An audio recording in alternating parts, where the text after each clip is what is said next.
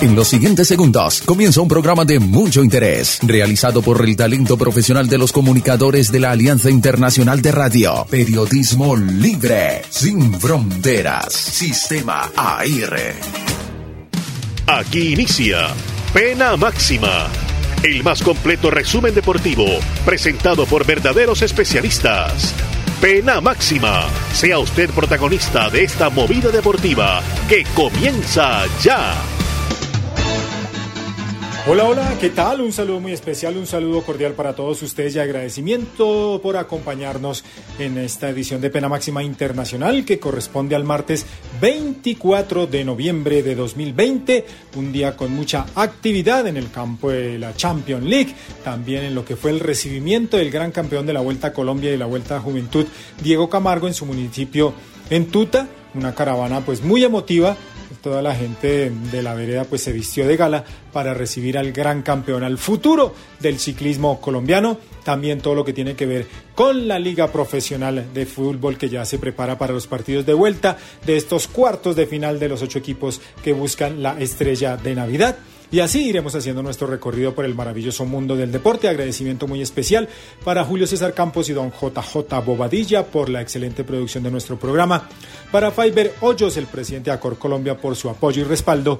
Para todos ustedes, los socios de Acor Colombia, porque sin sus valiosos aportes, sin sus valiosos informes, pues sería imposible hacer un excelente programa de pena máxima internacional como lo venimos haciendo. También agradecimiento para la Alianza Internacional de Radio Aires Mundial Aire Sports, en cabeza de su presidente Guillermo Memo Cárdenas por retransmitirnos en sus más de 900 emisoras en todo el planeta. Aire Sports, Aires Mundial. Y así, pues vamos de una vez dándole paso a Jairo Giraldo, el secretario general de Acor Colombia. Abriremos con él nuestro programa porque hay una noticia muy positiva que tiene que ver con el remate de temporada de los golfistas colombianos, especialmente de Juan Sebastián Muñoz, quien ha tenido pues un 2020 muy, muy, muy histórico en lo que tiene que ver con los eventos internacionales. Acabamos de ver jugar a Camilo Villegas, quien tuvo una participación decorosa, ocupando un sexto lugar en ese pues tan importante torneo que se desarrolló en Estados Unidos. Bueno, vamos entonces con don Jairo Giraldo y toda la información del golf. Jairo, bienvenido a Pena Máxima Internacional. Saludo muy cordial para todos ustedes. Veníamos hablando durante estos últimos días sobre el magnífico desempeño de Camilo Villegas en el golf de los Estados Unidos, también como eh, con eh, Juan Sebastián Muñoz en diferentes torneos internacionales de este deporte. Pues bien, ahora Muñoz se prepara para el cierre de año. Greg Norman, quien es el anfitrión del QBE Shortstop, anunció las 12 parejas que asistirán al certamen que se juega desde hace 32 años al final de cada calendario y sirve como pretemporada para los jugadores de cara al año próximo. En esta edición del año 2020 será del 9 al 13 de diciembre Allí estará Juan Sebastián Muñoz cerrando el año. Es muy corta la historia de Colombia en este evento. Muñoz será el segundo que haga parte de la nómina que va a competir. El primero fue Camilo Villegas, quien estuvo dos veces, la última de ellas en 2011 cuando jugó con Ricky Fowler y terminaron en la mitad de la tabla con un menos 26. Esta vez habrá una pareja totalmente latina. Juan Sebastián estará al lado del chileno Joaquín Nieman. Esta será la primera vez que juegue un equipo latino en toda la historia del QBE Showstop. A lo largo de la historia, este certamen ha incluido a muchos de los mejores jugadores de golf, como uno de los principales eventos de postemporada del PGA Tour. El campo será el Tiburón Golf Club, en The Ritz Carlton Golf Resort, que está ubicado en el costado oeste de la Florida, más exactamente en la ciudad de Naples. Tiene una llamativa bolsa de 3.6 millones de dólares y el ganador se embolsa 400 mil. Con eh, este torneo, Juan Sebastián Muñoz despedirá el año, que ha dado grandes enseñanzas de una parte y a la vez también muy buenos logros deportivos. los mismos que se vieron reflejados en su octavo puesto en los playoffs de la FedEx y el reciente top 20 en el Master de Augusta. De otro lado, recordemos que eh, avanzan los preparativos para los campeonatos nacionales de golf tras dos semanas de clasificaciones regionales en ocho sedes en todo el país.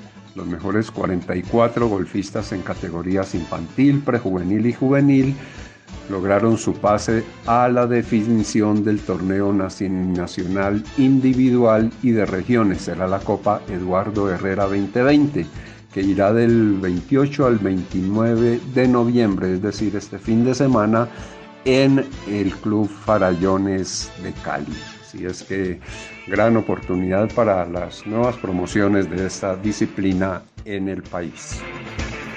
Jairo Giraldo, el secretario general de Acor Colombia, muy amable por toda la información del golf y pues esperemos que sea un gran remate de temporada para nuestra gran estrella Juan Sebastián Muñoz. Vamos ahora a la ciudad de Cincelejo y le preguntamos a Felipe Bertel cómo le fue al equipo Visionarios, al equipo que representa allí a esta región del país en la Liga Profesional de Microfútbol, una de las disciplinas más populares de nuestro país. Felipe, bienvenido a Pena Máxima Internacional.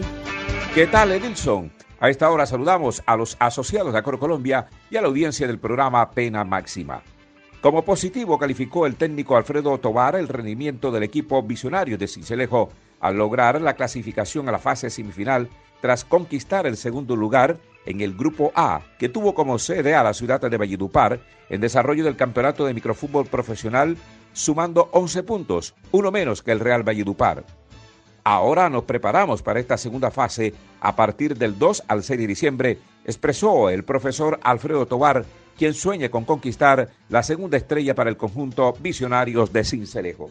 Eh, bueno, eh, haciendo un pequeño balance de lo que fue la participación de nosotros en, del equipo en Valle Upar en el torneo de la Superliga de fútbol de salón, podemos decir que fue bastante positiva. Eh, de hecho, quedamos, clasificamos, aunque quedemos de segundo, clasificamos, que era el objetivo, se consiguió el objetivo que era la clasificación a la final, que tengo entendido nuevamente se va a dar en Valledupar. Y bueno, el equipo está en trabajo de recuperación esta semana, ya iniciamos el día de hoy, por lo que eh, físicamente y bueno, eh, sabemos de que el equipo quedó bastante como dice uno vulgarmente, reventado físicamente, por lo que se jugaron siete partidos diarios, a veces con menos de 24 horas de recuperación, lo que conllevó a un desgaste físico eh, tremendo. Entonces estamos, repito, en esto, en, aras de recuperar el equipo y corregir los errores, porque de hecho se clasificó, pero se cometieron errores y hay que eh, corregirlos más que todo en la parte táctica eh, y, que no se vuelvan a cometer. Eh, nos toca ahora ya la segunda fase a partir del 2 al 6. Nuevamente tengo entendido que es en Valledupar, de pronto nos conviene un poco más por lo que es en la misma plaza, ya conocemos la cancha. Eh, se jugaron, ustedes saben, siete partidos allá, bueno, lo vamos a tomar como, como partidos de preparación para esta gran final y que el comportamiento sea mucho mejor del equipo a enfrentar equipos del interior del país. Uno es Santa Fe de Antioquia, el otro es Ángeles y bueno, uno de, la costa del Pacífico que es Tuluá. El objetivo, bueno, nuevamente es llegar a la final, llegar a la final y, a la gran final y conseguir ojalá la estrella, otra estrella para, para el equipo visionario de Cincelejo. Él es el profesor Alfredo Tobar entregando el balance de su gran participación en Valledupar al conseguir la clasificación para la siguiente fase. Para el programa Pena Máxima, la información desde Cincelejo con Felipe Bertel Muñoz, miembro Acoro Seccional Sucre. Buenas noches. Muchas gracias Felipe y esperemos pues que siga avanzando el equipo cincelejano aquí en la Liga Profesional de Fútbol de Salón. Así nos vamos a nuestra primera pausa, es muy corta, así que por favor síganos acompañando en este recorrido por el maravilloso mundo del deporte. Ya regresamos.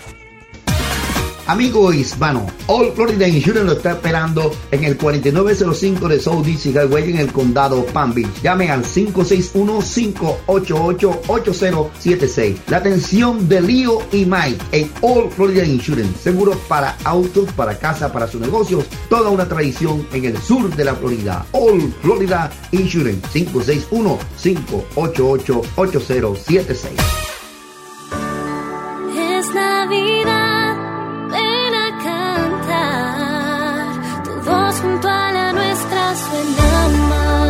Llegó el momento esperado.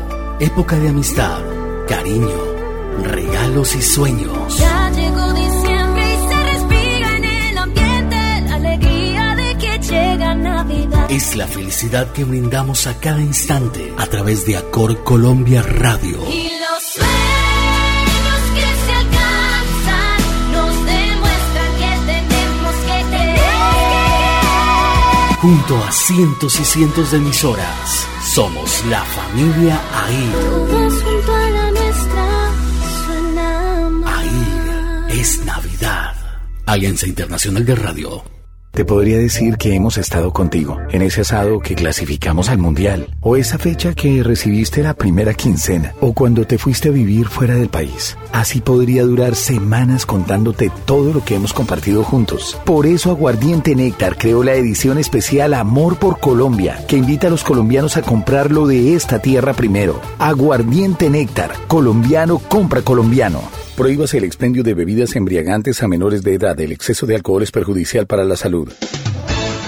Muchas gracias por continuar con nosotros aquí en esta edición de Pena Máxima Internacional del martes 24 de noviembre de 2020. Vamos a hacer nuestro primer contacto en el mundo y estamos en la Gran Manzana en la ciudad de Nueva York con todo el sabor del deporte en este contacto satelital con don Ricardo Bello. Noticias, noticias de la actividad física, de todo lo que se desarrolla allí en territorio estadounidense. Además, pues el reporte del COVID-19, la pandemia que sigue azotando muy duro a este país norteamericano. Don Ricardo Bello, usted con todo el sabor del deporte en este contacto satelital desde la capital del mundo. ¿Qué tal amigos? Aquí estamos en el sistema satelital de Acor Colombia a través de Pena Máxima directamente desde Nueva York. Una temperatura muy buena hoy. Salió el sol, ya cae de noche, mi estimado Wilson. Aquí anochece, oiga esto, a las 4 y 45 de la tarde. Aquí son ya las 4 y 45 de la noche. A esa hora anochece. Y a esta hora ya estamos oscuros cuando usted nos está escuchando allá en Colombia y todos los oyentes de pena máxima. 10 grados centígrados temperatura de hoy, 50 grados Fahrenheit, o el promedio toda la tarde y cayendo la noche. Ahora mismo debe estar como en 6, más o menos, eh, esta temperatura acá en Nueva York. Noticias del mundo del deporte. El gobierno canadiense rechazó la solicitud de la NBA y los Raptors de jugar en Toronto en medio de la pandemia de coronavirus y el equipo anunció que va a jugar en la Florida. Básicamente la situación actual de salud pública que enfrentan los canadienses en combinación con la urgente necesidad de determinar dónde jugaremos implica que iniciaremos nuestra campaña 2020-21 en Tampa, Florida, han dicho estos amigos del Canadá. Esto no es la primera vez que le pasa. El problema dónde está en que cada equipo que entre a Canadá, si es para algo no esencial, tendría que guardar cuarentena en ese sentido. Entonces tendrían que quedarse previamente después o antes o después de los partidos. Esto pasó con los azulejos de Toronto que no lograron persuadir a las autoridades de Canadá para que le otorgaran una excepción y se vieron obligados a tener una, una sede temporal en un Buffalo, New York, este año. Así que así está el tema en el mundo del baloncesto. El jugador español Paul Gasol, ese jugador oh, bien de, gran nivel en la NBA, va a estar jugando, pero con el equipo de los Lakers en la temporada que viene. Marc Gasol se va eh, en medio de este gran auge para jugar en el equipo de los Lakers, que es el actual campeón. Eh, va a ser su tercer equipo desde que llegó a la NBA y la pareja que va a ser junto a LeBron James nos recuerda mucho a la que su hermano Paul formó con Kobe Bryant, con quien consiguió dos anillos. Así que esa es la reseña de los medios españoles y en Los Ángeles en torno a esto. Eh, él ha, ha pinchado por un contrato de dos años. Es el nuevo jugador Gasol. Eh, el el conjunto angelino cerró este domingo el traspaso del pívot Javel Magui los derechos de la segunda selección de los Cavaliers de Cleveland, lo que le permitió llegar a un acuerdo por dos años, según informaron varias fuentes. Los Lakers le ganaron esta batalla a los Mavericks de Dallas en la lucha por conseguir los servicios de Gasol de 35 años que se encuentra como agente libre sin restricciones después que la pasada temporada concluyera su contrato con los Raptors de Toronto, equipo con el que ganó el anillo en la temporada pasada. O sea, en el año 2019-2020.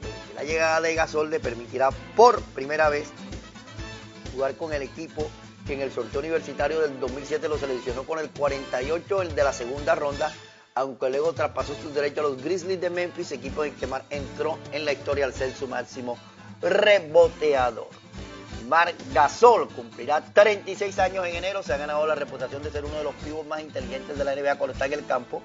El jugador de San Boy ganó el premio al mejor defensor del año 2013, además de tener el título de liga con los Raptors, mientras que en las 11 temporadas que jugó con los Grizzlies siempre fue el hombre franquicia. Así están pues las noticias en el mundo de la NBA.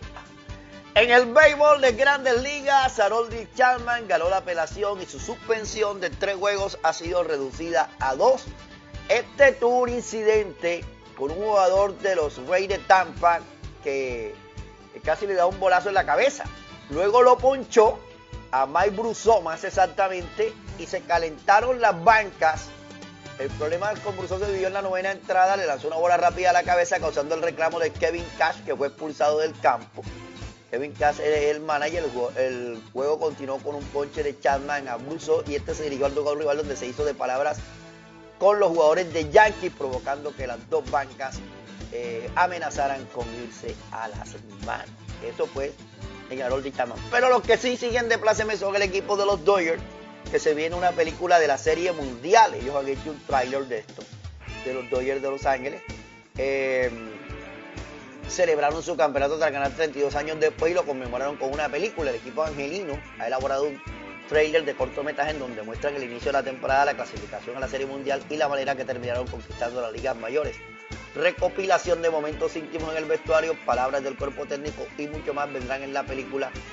Esto pues, eh, los Dodgers de nuestro amigo Osi Martínez y Nagor Baracá. Ahí está pues la situación de las noticias en el béisbol por estos días, de mucho entretenimiento, de mucha transacción, en fin, todo esto. Seguimos aguardando acá quién es el que va a reemplazar a Carlos Queiroz. Todavía no han anunciado la salida, ¿no? En medio eh, de todo esto. El ambiente para el sábado está en la pelea entre Mike Tyson y Roy Jones Jr. de un combate de exhibición en Los Ángeles.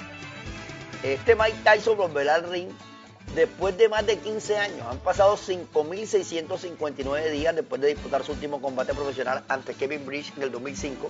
El campeón más joven de los pesados realizará con 54 años un combate de exhibición contra otra leyenda, Roy Jones Jr. Será en Staples Center en Los Ángeles y usted lo podrá ver en el pay-per-view y paralelamente habrá fanáticos. Su estado de forma parece envidiable, entre otras cosas, porque según confesó Tyson al programa Buenos Días América, ha llegado a perder 45 kilos con la preparación física junto a Rafael Cordeiro, uno de los técnicos más prestigiosos del mundo atlético, y una dieta de ausencia de productos animales que sigue desde hace años. Cada vez está más en boga con el deporte con adeptos como Lewis Hamilton, lo que llaman una dieta vegana, y Novak Djokovic, que han llegado a producir el documental sobre deportistas veganos de Gay Chamber, el cambio de los juegos. Fue difícil, pero solo por una razón en particular, porque tenía que perder 45 kilos. Pero aparte de eso, siempre he hecho esto en toda mi carrera, además me hice vegano. Mi esposa me dijo que me subiera a la cinta de correr, así que pasé 15 minutos en ella y terminé en dos horas, explicó él. Yo le gano al coronavirus acá en los Estados Unidos. Nos disponemos al descanso de acción de gracias. Eh, va a haber día festivo, no hay trabajo jueves, viernes, sábado y domingo. Es el puente más largo. La gente se está desplazando en todos los aeropuertos en medio de las sugerencias de no viajar. La gente quiere ver sus familiares. Vamos ayer en la televisión norteamericana. Decía un fanático, yo quiero mucho a mi familia y quiero verla, tengo que correr el riesgo porque tengo muchos veces, muchos meses de no saber de ellos. Entonces así está la situación en torno a esta acción de gracias. Hoy los Estados Unidos presentan 12.448.099 confirmados, 258.364 fallecidos y han hecho un total de 181.142.529 pruebas en los Estados Unidos. La Florida tiene 6.963.126 pruebas, 944.745 casos confirmados y 18.085 muertes en la Florida. Así que así está el tema. Eh, será uno de los días más ocupados en los diferentes aeropuertos en el día de mañana y eh, habrá que esperar cómo se desenvuelve este día de acción de gracias. Nosotros vamos a estar aquí trabajando, no nos vamos a ir de vacaciones, señores Edilson, le vamos a mandar el informe a los amigos de Pena Máxima mañana, el jueves, el viernes, porque para eso estamos, para trabajar y brindarles las noticias y todo este previo de lo que va a ser la pelea de Mike Tyson, que va a estar eh, bastante interesante. Un abrazo desde Nueva York a esta hora de la tarde, sin antes decirle que por acá han llegado los ecos de un jugador que es ídolo acá en la Major League Soccer, la estrella sueca del Milan, Salat Ibrahimovic, que denunció el uso de nombre y de su cara en el popular videojuego FIFA producido por Electronic Arts a través de dos tweets, lo que también criticó a FIFA y al sindicato de jugadores de FIFA. El videojuego, creado en el año 90, es uno de los más populares en el mundo, alabado por su realismo y por el uso de los nombres reales de los futbolistas, así como de los rangos físicos, gracias a la licencia. Ha preguntado en su cuenta de Twitter quién ha autorizado a FIFA Sport a usar mi nombre y mi cara. No me ha dicho que yo era miembro del FIFA y si lo soy, me he inscrito sin haberme realmente informado de manera dudosa. Y una cosa es cierta, nunca he autorizado a la FIFA ni a de ganar dinero conmigo. Denunció este delantero sueco de 39 años, este fue ídolo allá en California. Jugó en eh, el equipo de Los Ángeles, Ibrahimovic. Pasó por aquí por la MLS y es un gran jugador. Le preguntaron que cómo veía el mundial, la vez antes, dijo, ¿cuál mundial? Si yo no voy. Mire si el hombre no será eh, modesto, ¿no? Bendiciones, un feliz día, un feliz resto de martes, el 24 de noviembre, aquí desde Nueva York. Mi estimado Julio César Campos, Airito Giraldo y Edison Ballesteros, que son los que están conduciendo esta nave de pena máxima. Estaremos muy atentos a lo que pasa por allá por Colombia, sobre todo con el béisbol profesional allá en la costa atlántica. Ricardo Bello Espinosa, un caluroso en medio de este frío mensaje de acción de gracias desde New York. Mañana estaremos nuevamente aquí en Pena Máxima. Mi gracias. Y desde la capital del mundo, desde la ciudad de Nueva York, y agradeciéndole a don Ricardo Bello por todo el sabor del deporte en este contacto satelital, pues regresamos a nuestro país y nos vamos para la ciudad de Pereira, porque allí está don Lucho Moreno reportándonos un homenaje que le hicieron a uno de los tenistas más importantes de nuestro país. Hablamos de Santiago Giraldo, ¿es así? Don Lucho Moreno, bienvenido a Pena Máxima Internacional. Buenas noches, compañeros del programa Pena Máxima a nivel nacional e internacional. Desde Pereira, la trasnochadora y morena capital del departamento de Risaralda, cordial y afectuoso saludo.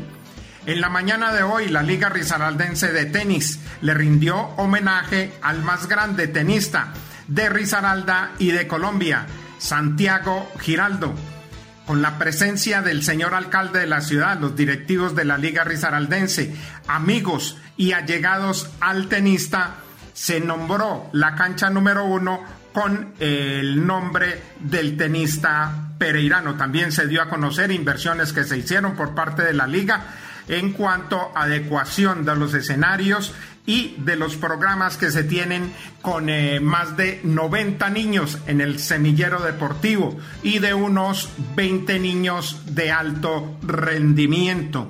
El tenista pereirano agradeció el sentido homenaje de su tierra, la que lo vio nacer y lo vio crecer como deportista. También el tenista se refirió a lo que hace en este momento en compañía de la, de la corporación autónoma de Risaralda, la Carter, en eventos que está realizando con dicha corporación acerca de eh, el cuidado ambiental, la, sierva, la siembra de árboles y muchos eventos que está apoyando el tenista pereirano después de su retiro. Este fue un informe de Lucho Moreno, orgullosamente a Corrizaralda 50 años. Cuídate, pero cuídate con responsabilidad. Y desde la ciudad de Pereira y agradeciéndole a don Lucho Moreno, nos vamos a ir muy cerquita. Estamos en Ibagué con el profe Álvaro Ariza, quien nos reporta toda la actividad que hay en el campo del deporte en el departamento del Tolima, porque ha sido epicentro en los últimos días de muchas actividades. Así nos lo reporta el profe Álvaro Ariza, a quien le damos la bienvenida aquí a Pena Máxima Internacional. Profe. Muy buenas noches. Ibagué se ha convertido en la actualidad en la ciudad de eventos. Es así como se hizo la Vuelta a Colombia como con tres etapas. El clásico RCR viene para la ciudad de Ibagué, tendrá tres días de realización. También se sueña con la realización del Panamericano de patinaje en la ciudad de Ibagué. Pero el domingo arranca el fútbol, el fútbol infantil.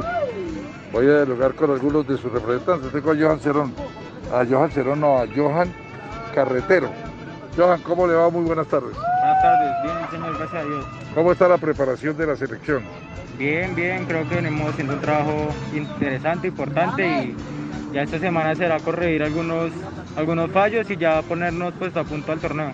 ¿Tiene referencias de los rivales? Eh, Sucre es el único y Valle, que a Sucre ya lo enfrentamos y sacamos los tres puntos, pero ya otro partido, ya lo, lo que pasó pasó y ya toca jugar mano a mano y a ver qué pasa. Y Valle pues como todos lo saben es una potencia y siempre sabemos que va a ser un equipo complicado.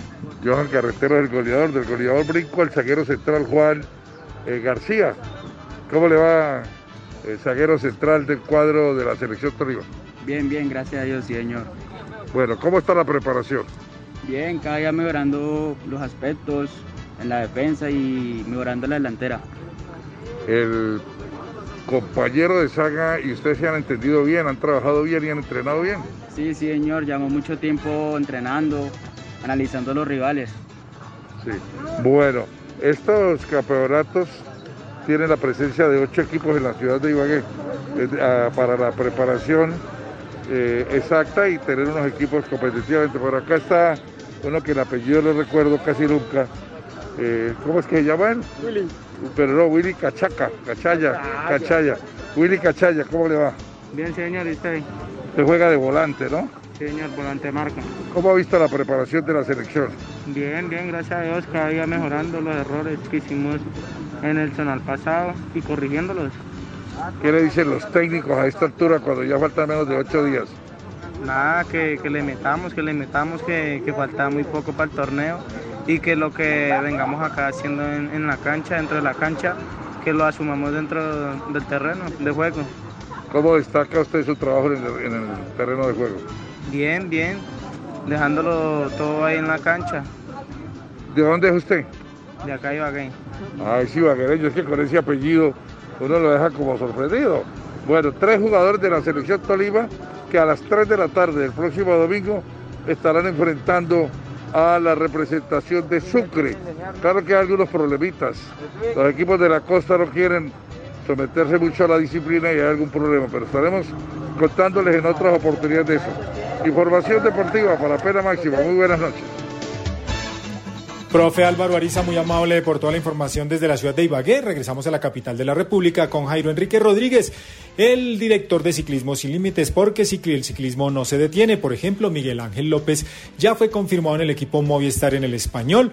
Hoy hubo pues una especie de recibimiento, de homenaje al gran escarabajo colombiano en medio de unas polémicas. También Diego Camargo, el flamante campeón de la Vuelta de la Juventud y de la Vuelta a Colombia, pues fue motivo de un recibimiento muy especial en su municipio, en Tuta, Boyacá. Pues todos los detalles del pedalismo a nivel nacional y a nivel mundial con Jairo Enrique Rodríguez, a quien le damos la bienvenida a Pena Máxima Internacional. Efectivamente, mi querido Edison, ¿qué tal? Un abrazo muy cordial a todos los siguientes de Acuerdo Colombia, Pena Máxima Radio y el ciclismo no, no se detiene, el ciclismo sin límites avanza, porque hoy ha quedado confirmado el hecho de que Superman López, que venía avanzando en sus negociaciones con el equipo del Movistar, pues ha concretado su vinculación al equipo telefónico para la próxima temporada. Así pues que Superman a volar desde lo alto y a llamar con buenas noticias para el ciclismo colombiano, para él y obviamente para todos los eh, colombianos.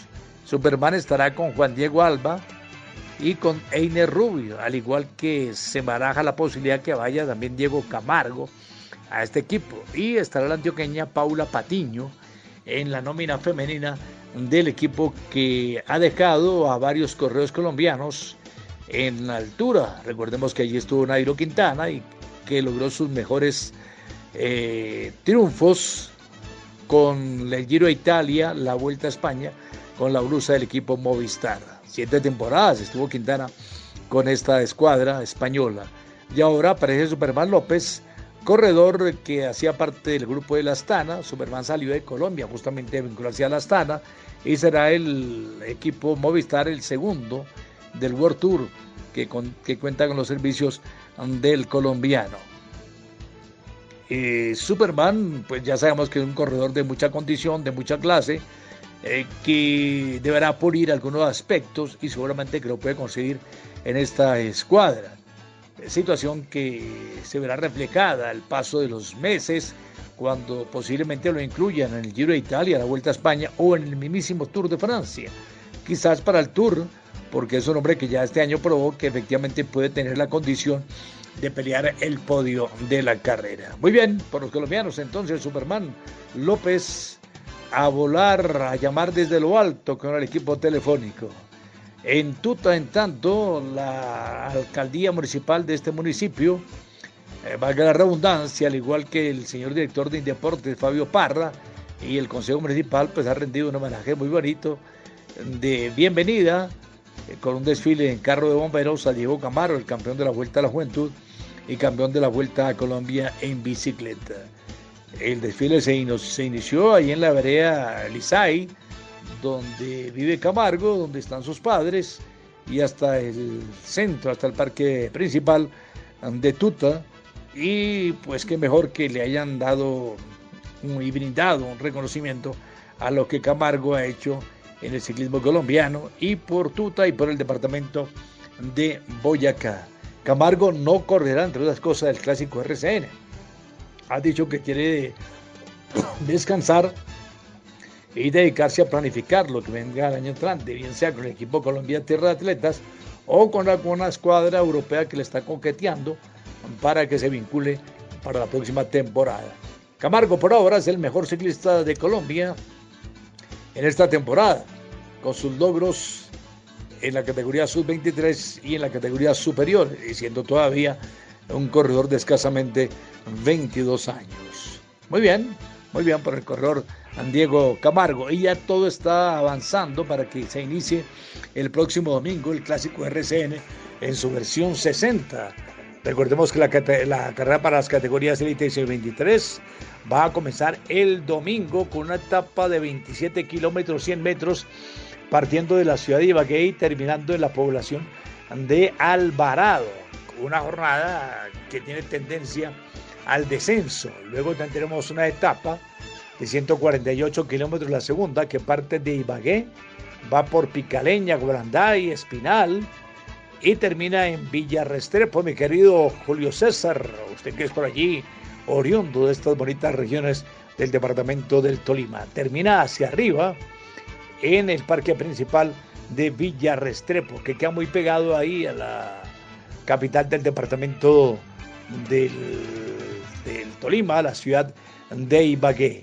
Y luego tendremos al día siguiente, el martes primero de diciembre, ya arrancando el último mes del año, la etapa entre Ibagué, Cajamarca, Calarcá, Tebaida, Lauribe, Tuluá, Buga etapa que va a contar ese día con el paso por el alto de la línea, puerto de montaña de fuera de categoría, en el kilómetro 53, pero que tiene mucho terreno de descenso, hasta llegar, tiene más de 140 kilómetros en descenso para aterrizar en la ciudad de Buga, donde está ubicada la raya sentencia. Al día siguiente, la cuarta etapa, 152 kilómetros, el miércoles 2 de diciembre, eh, será entre Buga, y Santa Rosa de Cabal, ahí en el departamento de Risaralda. Al día siguiente la etapa tendrá 16 kilómetros en ejercicio individual que se va a disputar entre Quimbaya y Finlandia. Contrarlo, ya la segunda contrarlo, se arranca con una contrarlo por equipos y en la mitad del camino se tiene una contrarlo individual. El viernes 4 de diciembre la sexta etapa 123 kilómetros que arranca desde Pereira y termina en Río Sucio. El día sábado, la penúltima etapa, 59 kilómetros 200 metros, sale la pintada, Santa Bárbara, Versalles, Alto de Minas, Primavera y termina en el municipio de Caldas, ahí cerca de la ciudad de Medellín. Y el final de la vuelta, el domingo 6 de diciembre, 130 kilómetros, eh, se disputará entre Medellín y el municipio de San Vicente Ferrer, Concepción, allí en territorio antioqueño. Será el final del clásico RCN que tiene la presencia de los corredores que anduvieron siendo protagonistas de la Vuelta a Colombia, estará Oscar Sevillas, Alexander Gil, igualmente Juan Pablo Suárez, Didier Chaparro, entre otros. Y no estará Diego Camargo, el campeón de la Vuelta a Colombia en bicicleta. Pues muy bien, mi querido don Faiber Hoyos, don Jairo Giraldo, amantes del ciclismo, pues continuamos adelante con todo lo que tiene que ver con esta hermosísima actividad.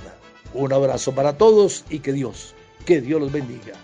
Jairo Enrique Rodríguez está informando. Muchas gracias al director de Ciclismo Sin Límites, a Jairo Enrique Rodríguez, por toda la información del pedalismo a nivel nacional y mundial. Nos vamos ahora para la ciudad de Barranquilla porque continúan de fiesta con ese tricampeonato que obtuvieron los titanes en el baloncesto profesional colombiano. Pues también ya mirando lo que va a ser el futuro de esos eventos internacionales que le esperan, pues hoy hubo rueda de prensa con este conjunto atlanticense, el actual campeón del baloncesto profesional. Y todos los detalles, la noticia nos la amplía este, Will Quesada desde la ciudad de Barranquilla. Hola, ¿qué tal Edilson? Cordial saludo para usted y para todos los oyentes de Acor Radio. Hoy una rueda de prensa acá en Barranquilla donde el equipo Titanes eh, se presentó ante los medios de comunicación luego del título alcanzado el pasado domingo en Cali.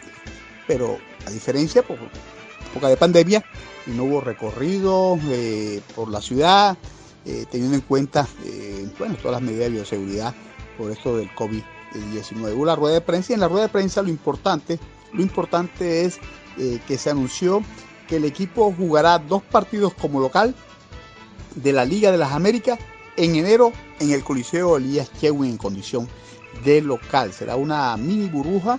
En el mes de diciembre se eh, conocerán rivales y, se hará el sorteo, por supuesto, y se definirá cuáles son los partidos y en qué grupo va a quedar el equipo Titanes de Barranquilla, que eh, eh, esto este año no, no, no, no, hubo acción internacional, pero que es el actual campeón del año pasado, del 2018 y de este 2020. Eso en el baloncesto. En el béisbol, una noticia, hombre, Lamentable, los Marlins de eh, Miami no le dieron permiso al receptor eh, colombiano Jorge Alfaro para actuar en la pelota eh, profesional colombiana que comienza este sábado. Alfaro iba a jugar con el equipo de Caimanes de, Barranquilla, actuar no como receptor, sino como bateador designado, nada más a la ofensiva, Jorge Alfaro. Pero no podrá, el equipo no le dio el permiso, consideran, me imagino, que por lo general que estuvo bien con la acción que tuvo este año.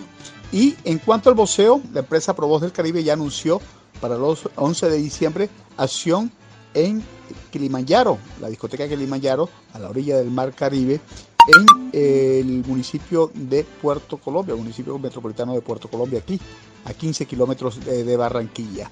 La estelar es la del clasificado mundial Supermosca José Soto frente al venezolano Luis Guerra y en la semiestelar va Iván Matute de Venezuela contra Marlon Delgado de Colombia por el título suramericano avalado por el Consejo Mundial de Boxeo. Desde Barranquilla, este Quesada para acordar.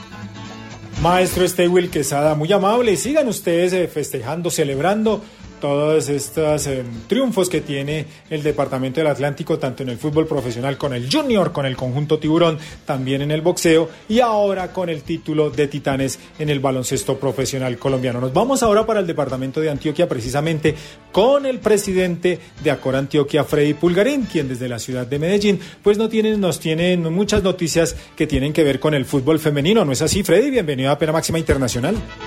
Desde la ciudad de Medellín, un saludo a todos los oyentes de Pena Máxima, el programa institucional de Acor Colombia y por supuesto a todos los colegas periodistas desde las diferentes regiones del país. Hoy vamos a hablar de fútbol femenino porque ya arrancaron los cuartos de final de la Liga Femenina Bet Play. Este mediodía Independiente Medellín empató a un gol ante el equipo de San Andrés. Recordemos que San Andrés está jugando en la ciudad de Bucaramanga debido a la difícil situación que se vive en el archipiélago de San Andrés y Providencia y por supuesto Santa Catalina. Aprovecho el espacio para enviarles a ellos por supuesto nuestro saludo, nuestro abrazo especial y solidario.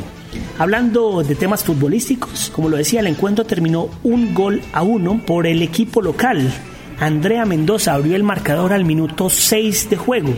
Din Formas Íntimas empató al minuto 54 con un tanto de Geraldine Cardona. Esta noche el Atanasio Girardot recibirá también el fútbol femenino a partir de las 6 de la tarde.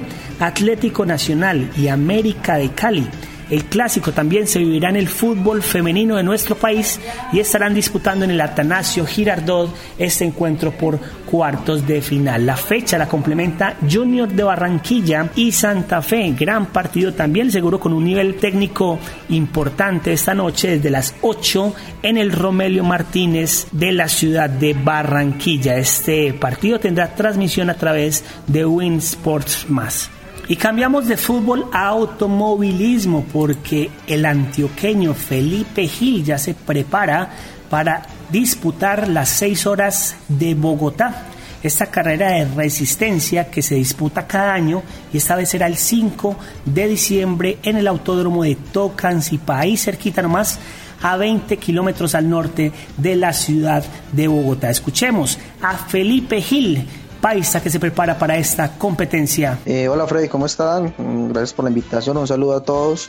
Las seis horas de Bogotá eh, son la carrera más importante del país a nivel de, digamos, de reconocimiento. Es una carrera endurance de duración donde se corre por equipos eh, conformado por tres pilotos, mínimo tres pilotos. Son seis horas de, recorrido eh, corriendo en el autódromo de Tocancipá en sentido antihorario. En este caso tengo la posibilidad de correr con dos pilotos internacionales que, que vienen de, de radicados en Estados Unidos y México. Y nada, esperemos que nos vaya muy bien. Es una carrera muy importante y especialmente en este 2020 donde la actividad de- del automovilismo fue, fue bastante reducida por el tema de la pandemia. Entonces esta carrera se tiene muchas expectativas y- y y esperemos que todo salga muy bien. Bueno, realmente es un- un- una oportunidad muy grande porque vamos a participar en un Caterham, eh, que es un auto bastante rápido, bastante potente en el equipo de la monomarca.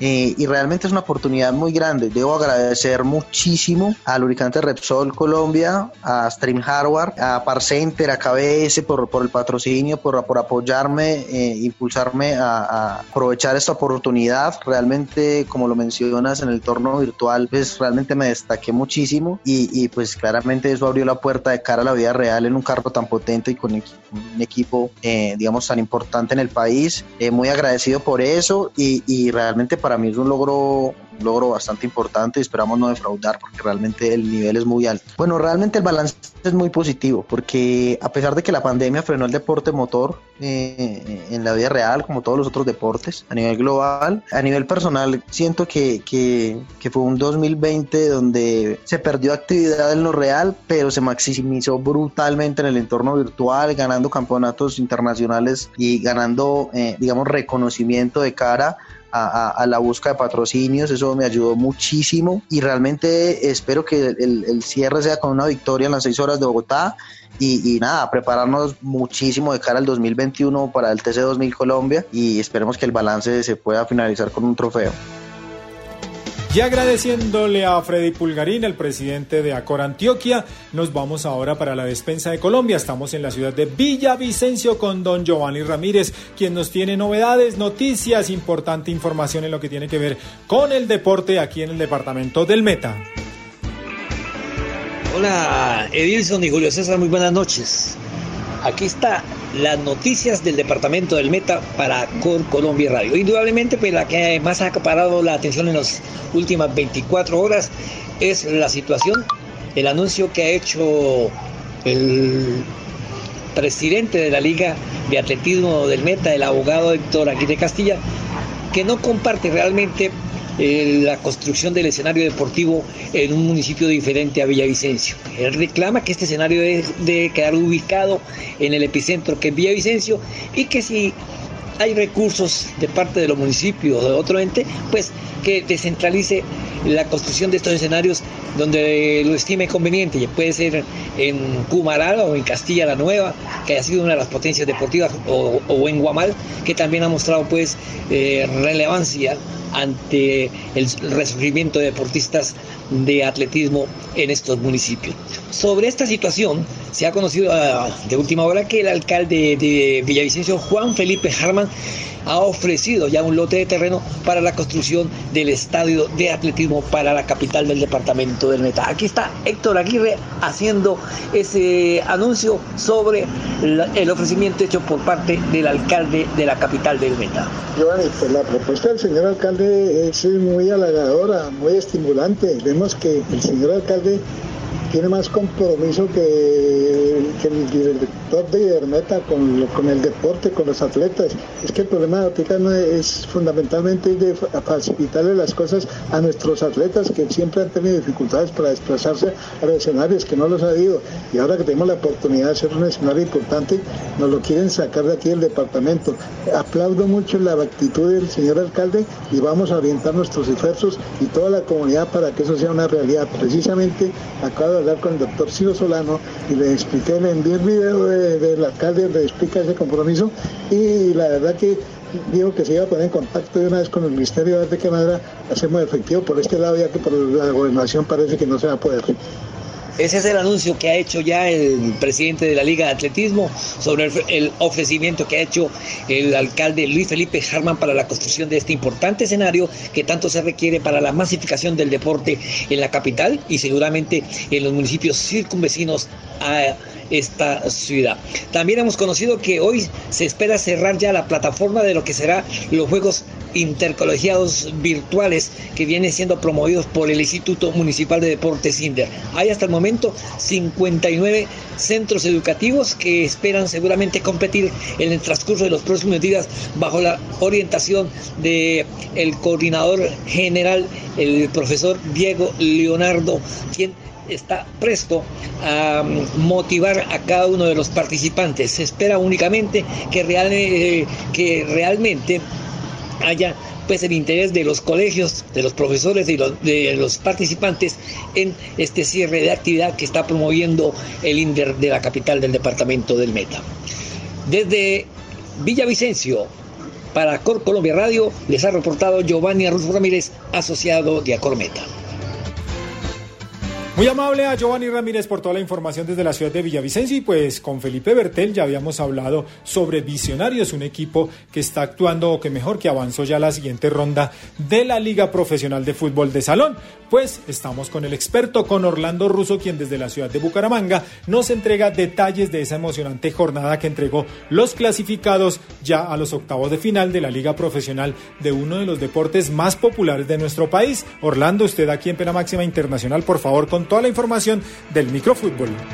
Hola, hola, y ahí hombre. Valledupar lo hizo otra vez. Bienvenidos a las noticias más importantes de la Superliga de Microfútbol Betplay, el deporte que se convirtió en la última semana en un verdadero plan para los colombianos. Valledupar se convertirá del 2 al 6 de diciembre en la casa de la Superliga Masculina de Microfútbol Betplay y su coliseo, Julio Monsalvo, en el escenario de los cuadrangulares finales, semifinales y la gran final de la liga más importante del continente. Así lo confirmó el propio presidente de la División Nacional, José David Rodríguez Castro, tras los acuerdos logrados tanto con los entes gubernamentales del municipio de Valledupar como del departamento. Hoy quiero compartir lo orgulloso que me siento de representarlos, porque hemos hecho historia y esto es solo el inicio de nuestra gestión. Acabamos de terminar la fase clasificatoria de la Superliga de Microfútbol Masculina Betplay 2020 con un rotundo éxito, dando ejemplo no solo al país deportivo, sino a todo el mundo de la pelota pesada. Hoy quiero anunciarles que nuevamente damos esa confianza a Valledupar para que sea sede de la fase final de este torneo.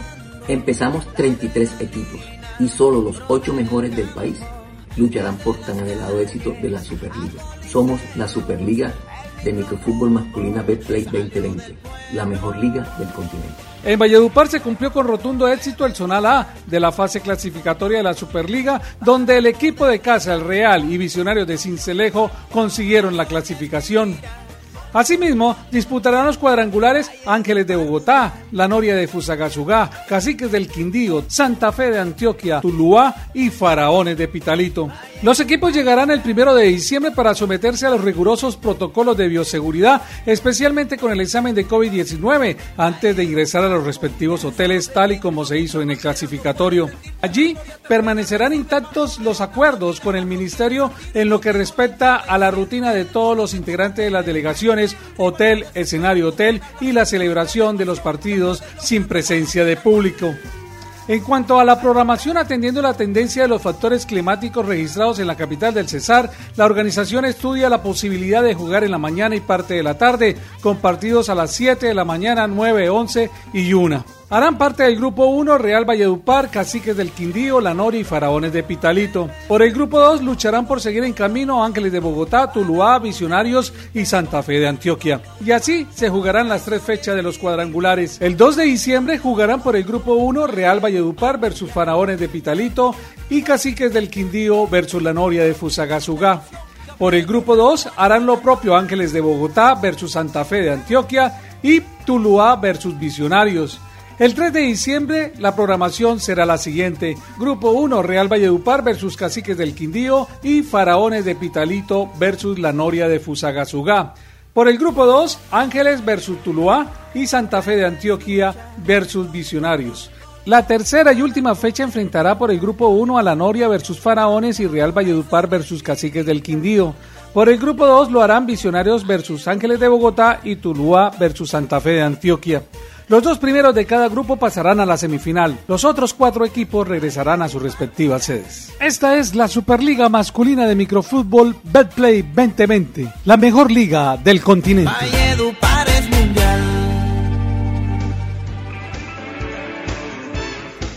Orlando Russo, muy amable por toda la información del microfútbol desde la ciudad de Bucaramanga. Pues sigamos hablando de esta disciplina, una de las más populares en nuestro país, porque ahora estamos con Mauricio Díaz en la capital de la República, quien nos tiene información sobre Zipaquirá, que fue una de las sedes en esta primera ronda de la Liga Profesional de Microfútbol de nuestro país. Hola compañeros, muy buenas noches para todos ustedes en Pena Máxima Internacional. Ya finalizó la Superliga de Fútbol de Salón con la sede en Zipaquirá. Los dos clasificados por esta parte de la zona centro, Ángeles de Bogotá y la Noria de Fusagasugá. Hoy les tenemos al gerente deportivo de la Noria de Fusagasugá y cómo se está preparando este equipo que tendrá como compañeros en el grupo a Valledupar, a Caciques del Quindío y a Santa Fe de Antioquia. A partir de este martes 2 de diciembre y hasta el domingo 6. Mi nombre es Ignacio Torres, gerente deportivo de Club La Noria, uno de los ocho participantes en la final de la Superliga masculina de microfútbol en Valledupar.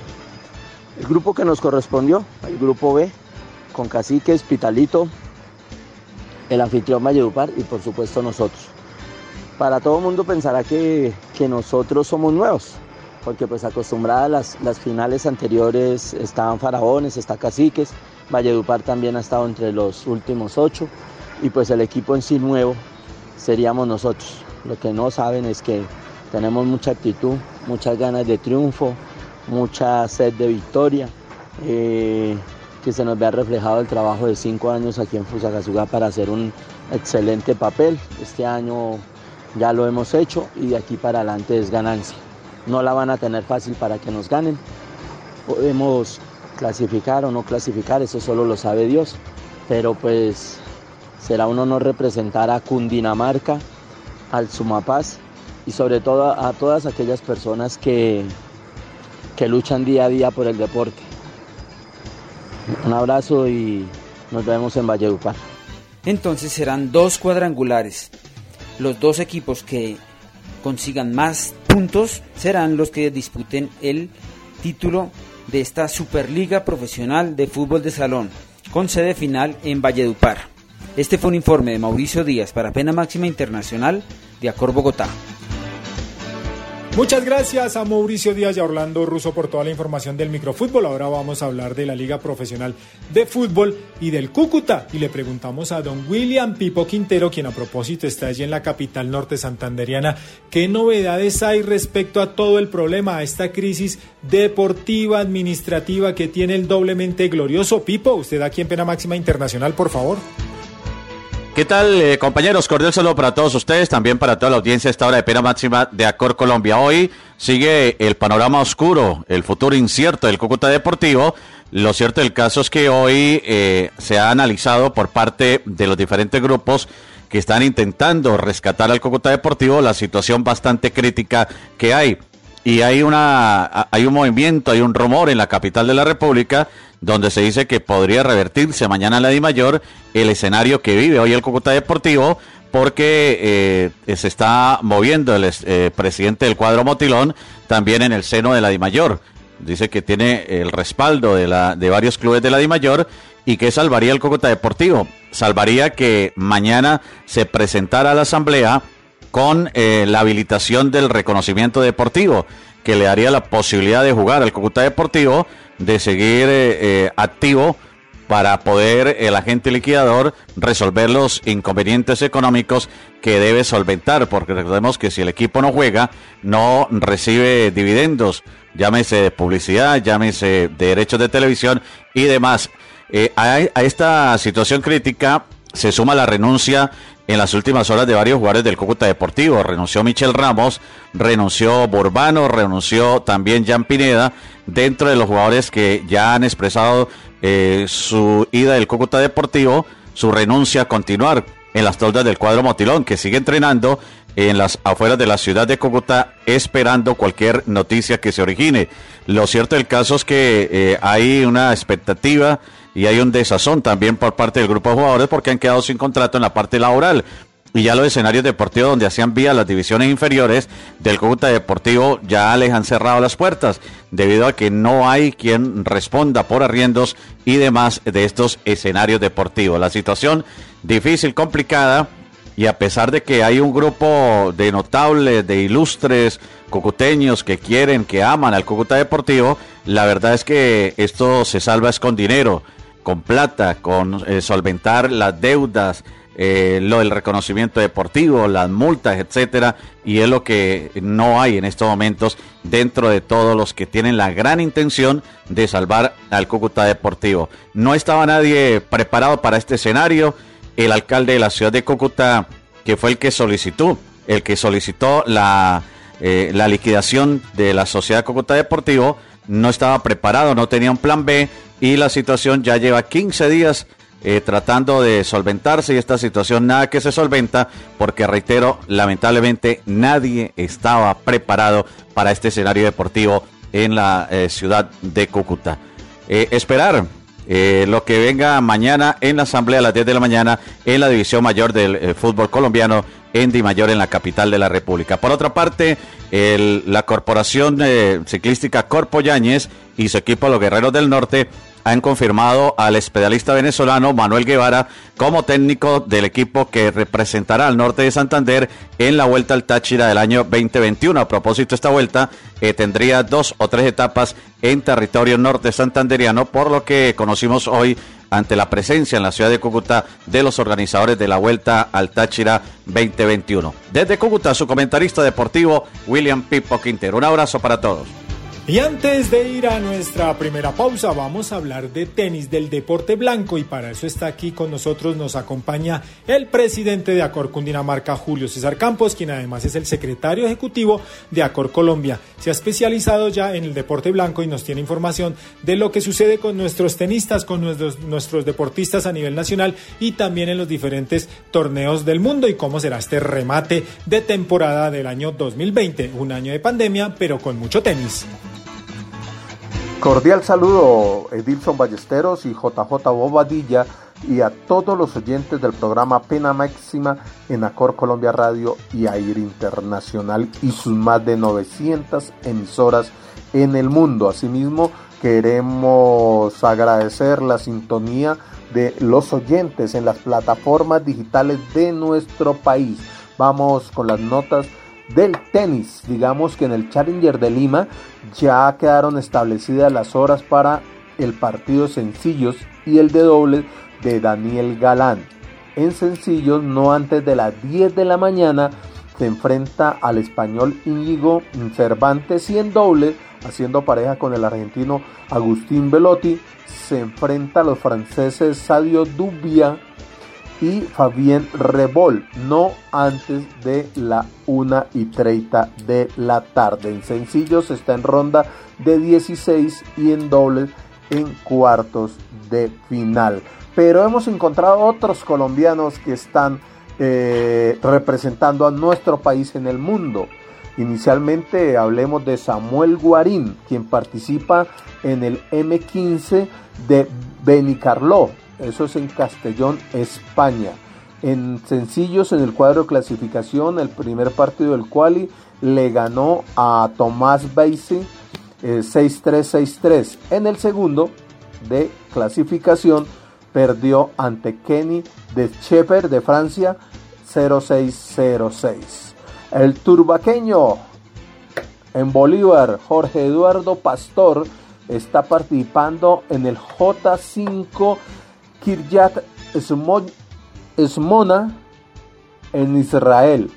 En el cuadro principal, en sencillos, en su partido de primera ronda, mmm, perdió ante Lev Leviatov de Israel 1-6-4-6.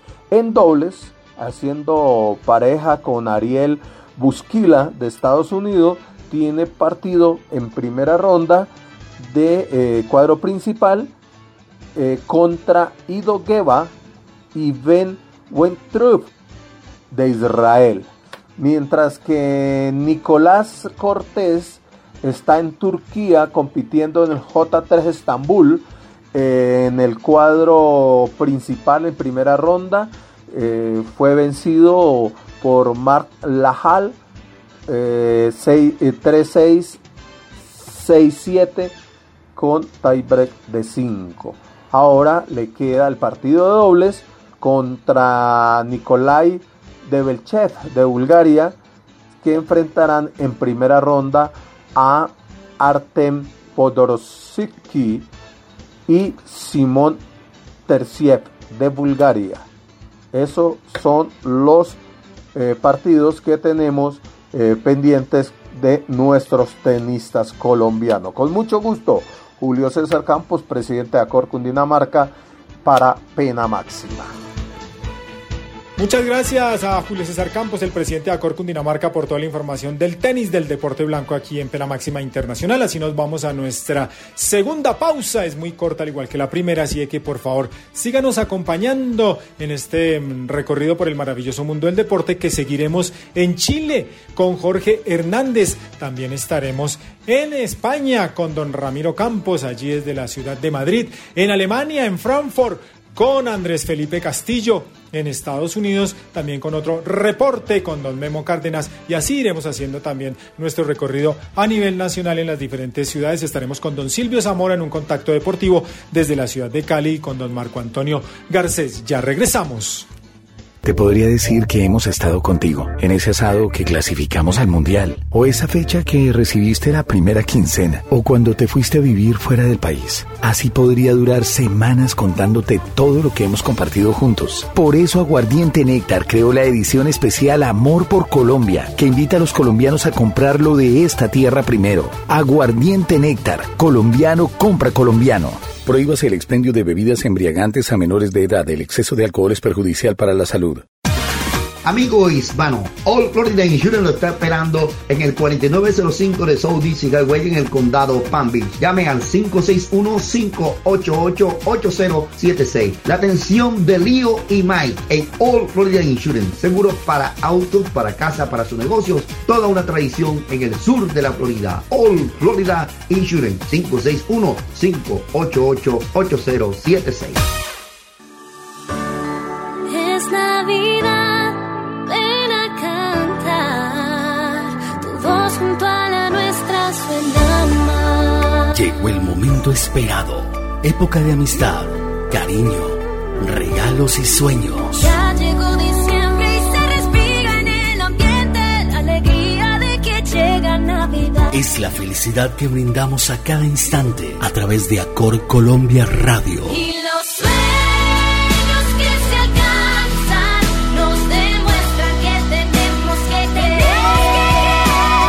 Junto a cientos y cientos de emisoras, somos la familia AIR. Todos junto a la nuestra suena AIR es Navidad. Alianza Internacional de Radio.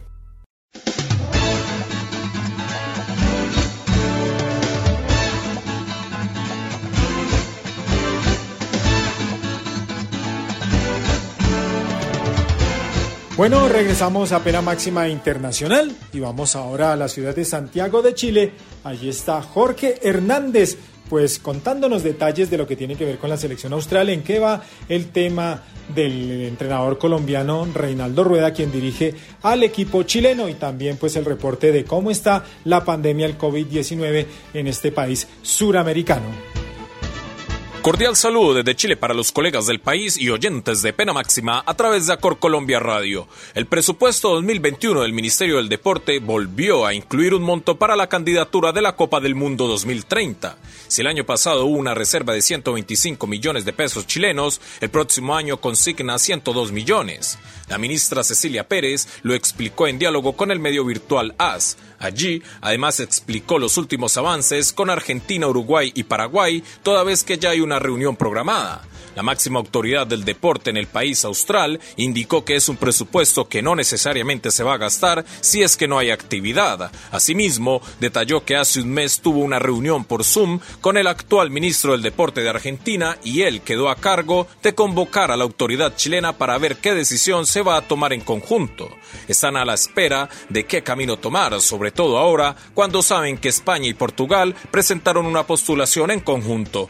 De otro lado, en cuanto a las cifras que deja el coronavirus, Chile llegó a 543.087 contagiados, de los cuales 8.816 son casos activos. Entre tanto, 15.131 personas han perdido la vida por culpa del virus. Soy Jorge Hernández para Pena Máxima desde Chile. Agradeciéndole a Jorge Hernández por sus reportes de Santiago de Chile, seguimos con nuestro recorrido por el mundo y ahora estamos en Frankfurt, Alemania, con Andrés Felipe Castillo, quien también nos tiene el reporte del COVID-19 que sigue pues preocupando mucho este rebrote allí en todos los países europeos y también mucha información de la Bundesliga de los equipos alemanes que también participaron en Liga de Campeones. Don Andrés Felipe Castillo, bienvenido a Pena Máxima Internacional, ¿cómo va? Hola, hola Dilson, un saludo muy especial desde aquí, desde Frankfurt para usted y obviamente pues para todos nuestros oyentes, para todos los oyentes de Pena Máxima Internacional, el programa institucional de Acor Colombia. Estamos a tan solo unas horas de lo que va a ser una jornada muy importante para la población alemana y es que en las horas de la tarde van a ser anunciadas las nuevas medidas anticorona que se van a emplear en los diferentes estados del país teutón. Y es que aunque la reunión recién será en las horas de la tarde, como mencioné, pues ya trascendió en qué punto se habrían puesto de acuerdo tanto los ministros como el gobierno. Hay que recordar también que hace algunos días atrás no habían podido llegarse, pues no se habían podido poner de acuerdo, no se habían podido tomar decisiones y por eso esta, esta reunión pues se había postergado. Pues ahora los acuerdos logrados serían los siguientes. En primer lugar, el llamado Lockdown Light, que inicialmente iba a ser hasta el próximo 30 de noviembre, pues será prolongado hasta mínimo el 20 de diciembre. Esto quiere decir que restaurantes, bares, gimnasios, entre otros establecimientos, pues van a permanecer cerrados hasta esa fecha o mínimo hasta esa fecha, pues cabe también dependiendo la, la evolución que tenga el virus pues que este periodo pues siga prolongándose. Otra decisión es la de permitir el encuentro entre miembros de máximo dos hogares diferentes, pero siempre y cuando se respete pues el máximo de cinco personas. Esto cambiará pues a partir de los días o entre los días el 23 de diciembre y el 1 de enero en el que el máximo de personas pues va a ser de 10. En este punto pues, los ministros ya están de acuerdo, ya todas las eh, estados federados pues se pusieron de acuerdo, pero no se sabe si la canciller Angela Merkel va a aceptar la propuesta. También otro punto importante es que las escuelas van a permanecer abiertas por razones educativas y sociales, pero el uso del tapabocas va a ser obligatorio desde el séptimo grado. En las ciudades seguirá pues siendo también obligatorio el tapabocas en el transporte público, como ha venido siendo pues a lo largo de esta pandemia en las tiendas, pero ahora también lo va a hacer frente a las tiendas y en los lugares al aire libre en los que las personas pues no puedan conservar la distancia. Estas nuevas decisiones pues también afectarán al deporte y es que por ahora lo que es el fútbol, el básquet, el vóley y, el hockey que va a empezar pues la, la liga el próximo 19 de diciembre, estoy hablando de los deportes profesionales, pues lo van a tener que seguir haciendo, van a seguir, tener que seguir desarrollando la temporada con los estadios vacíos, a diferencia pues de lo que se anunció que va a ser en Inglaterra, en donde se dará el regreso de los aficionados a los estadios. Precisamente pues ya que abrí esta ventana pasamos a las noticias deportivas en donde después de lo que fue la abultada derrota de la selección alemana contra España por 6 a 0, pues la Federación Alemana de Fútbol le dio el plazo al técnico Joachim Löw para analizar y calificar la situación en la que se encuentra el equipo de cara a la próxima Eurocopa que se va a estar disputando el próximo verano, que inicialmente pues se tenía que haber disputado este año, pero por el tema de la pandemia pues no se pudo realizar, así que se vio y se debió aplazar hasta el próximo verano. Pues espera que el, el exjugador, el jugador Oliver Bierhoff, que además es el director de las selecciones nacionales, presente a la federación pues los resultados de este análisis, de los resultados que haga el entrenador y después de esto, y aunque no es seguro, pero tampoco estaría 100% descartado, eh, pues puede que este mismo 4 de diciembre Jogi Löw deje de ser el entrenador de la selección alemana. Pero pues para esto habrá que esperar, como digo, no es nada seguro, no es nada confirmado, pero pues vamos a estar muy pendientes de lo que pase este viernes 4 de diciembre y pues ya vamos a estar contándoles, estar trayéndoles toda la información al respecto. Otras noticias también se disputó una nueva jornada de la Champions League con participación de equipos alemanes, pues unas de cal y otras de arena para los equipos de este país. Eh, por un lado, el Borussia Dortmund pues, le ganó 3 a 0 al Brujas, equipo en el que estuvo 55 minutos el colombiano Eder Balanta. Los goles llegaron por intermedio de unos jugadores juveniles, si se les puede llamar así, porque ya tienen tantísima experiencia que pareciera que es imposible llamarlos de esta forma. Le estoy hablando del inglés Jadon Sancho y de Ellen Haaland que volvió a marcar un doblete en esta Champions League y luego de lo que había sido el póker el pasado fin de semana contra el Hertha Berlín por la Bundesliga. Pues este resultado ubica al Dortmund en el primer lugar de la tabla, en el primer lugar de su grupo con 9 puntos, uno arriba del Alacio que se queda segundo, mientras que el Brujas se queda en la tercera posición con 4 puntos. En otro resultado de, los equipos alemanes, el Leipzig perdió en su visita contra el PSG por 1 a 0 con el penal que convirtió Neymar luego de la falta que le cometerían a Ángel Di María, el argentino. Pues en el estuvieron eh, Paredes, eh, Di María, estuvieron de titulares, al igual que Neymar, entre otros. Pues con esta información de lo que fue la Champions League y los resultados de los equipos alemanes y esperando lo que va a pasar esta tarde con la reunión entre los miembros del gobierno, pues me despido, esperando que ustedes sigan eh, muy bien de salud, que sigan cumpliendo con todos los protocolos, con todas las recomendaciones que hace el gobierno nacional y pues nos escuchamos en el programa de mañana.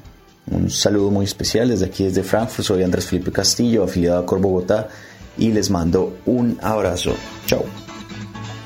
Y desde la ciudad de Frankfurt, no sin antes agradecerle a Andrés Felipe Castillo por todo su reporte desde territorio germano, pues nos vamos a hacer un contacto deportivo en la ciudad de Cali con don Silvio Zamora, quien nos tiene noticias en lo que tiene que ver con el fútbol aficionado y pues el incumplimiento de algunas entidades muy importantes del fútbol profesional colombiano que no fueron a una reunión que estaba citada para el día de hoy. Don Silvio, ¿de qué se trata esta noticia? Por favor, usted aquí en Pena Máxima Internacional en este contacto deportivo desde la capital del Valle del Cauca. Don Edilson Ballestero, un saludo especial desde Santiago de Cali, una vez más, aquí eh, presentando toda la información desde la capital del Valle del Cauca. Eh, va Hoy a esta hora está el Cali eh, pues eh, con esa aspiración de traer un punto desde Argentina en la Copa Suramericana, en este lance de ida con el conjunto de Vélez Arfiel. El técnico eh, uruguayo Arias, pues llevó el equipo titular, por supuesto.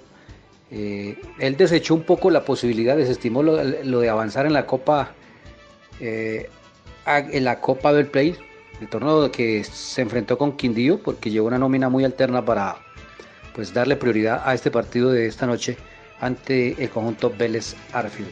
Hay un chico que le están dando la oportunidad, es de, de Buga, se llama Jean-Paul Arce. Ojo con este chico a futuro. Este joven que tiene 18 años y la verdad tiene un potencial enorme.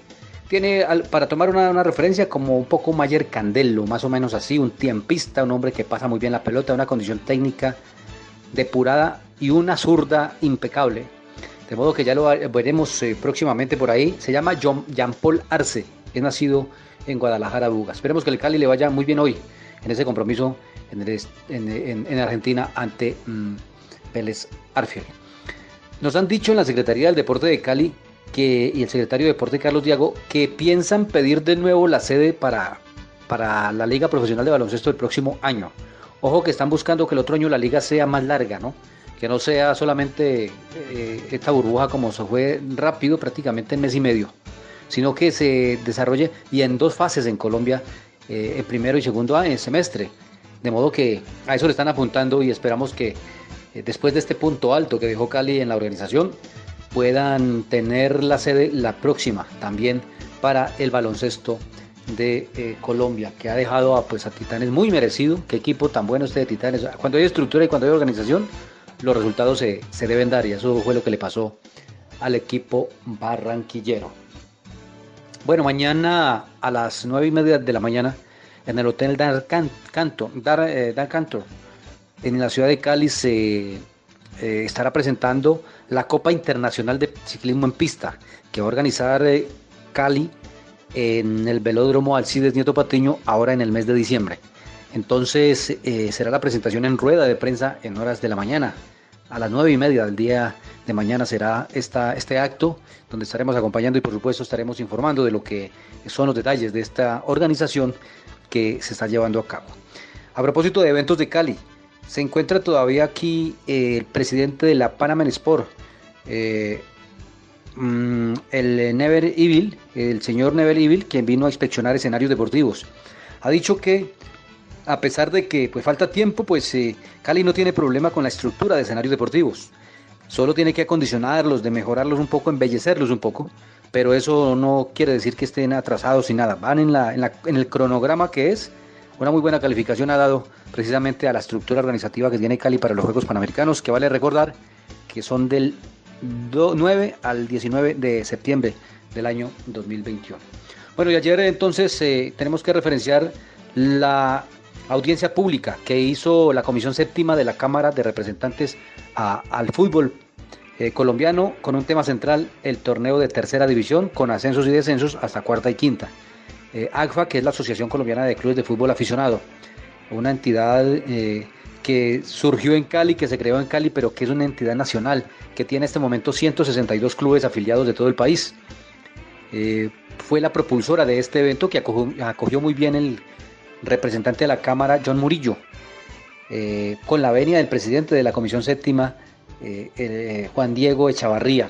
A propósito de Juan Diego Echavarría, ha sido contundente y ah, la propuesta de él, pero acogida por los otros compañeros, en el caso, por ejemplo, de John Murillo, otro representante de la Cámara, eh, también Jennifer Arias de, del Meta, Jairo Cristancho de, eh, de Casanare y Norma Hurtado del Valle del Cauca. Ellos son los propulsores de, de esta audiencia pública donde el fútbol, le hizo- el- la, la dirigencia del sistema del fútbol que impera en Colombia le ha hecho el feo a esta situación. No fue ni el presidente de la federación, ni el presidente de la DiFútbol, ni el presidente de la DiMayor y cayó muy mal esto en los eh, congresistas. Es más, han dicho que no tienen por qué saltarse la ley por encima. No puede estar el fútbol colombiano por encima de la ley en Colombia y no pueden hacer lo que quieren.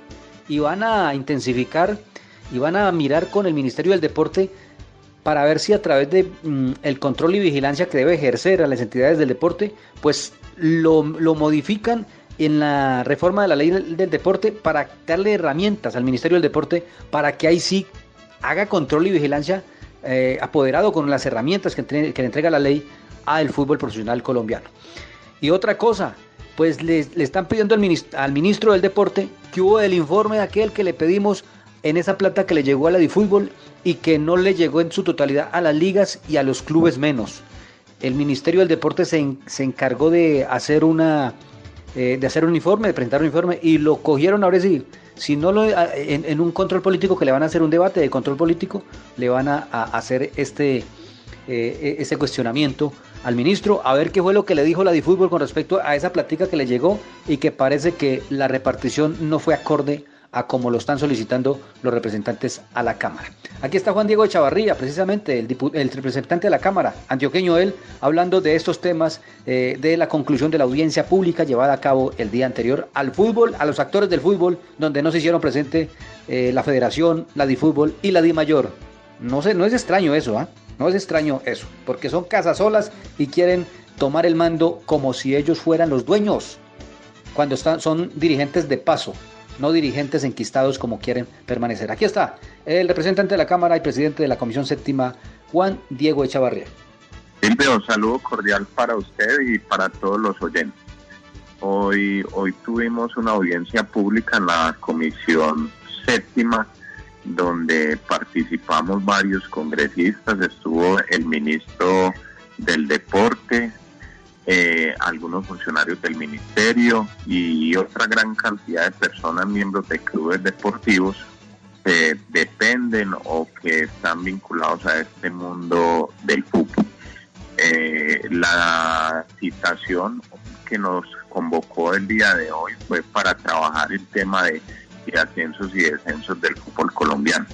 Hoy solo hay un- unos equipos privilegiados que son los que se encuentran en la A y en la B, que están generando alrededor de, de, de 1.500, 1.800 futbolistas que viven, que viven del fútbol profesional colombiano negando Silvio, la posibilidad para de que usted todos los para todos los oyentes. entre los 19 hoy, y hoy 21 tuvimos una audiencia pública en la comisión sus ilusiones jugando. donde participamos día varios congresistas estuvo el ministro del deporte y por qué no lo Eh, pueden hacer algunos porque como está cerrado ministerio y simplemente hay de la de la miembros de clubes no hay deportivos no hay el que dependen o que están vinculados a esta división del fútbol. un caso eh, la calificación 18 19 años convocó de hoy tiene para trabajar el tema de otra actividad distinta del fútbol del fútbol colombiano para hoy solo hay unos, equipos privilegiados nosotros a través de la audiencia queremos abrir unas puertas unos espacios que están generando sistema de ascenso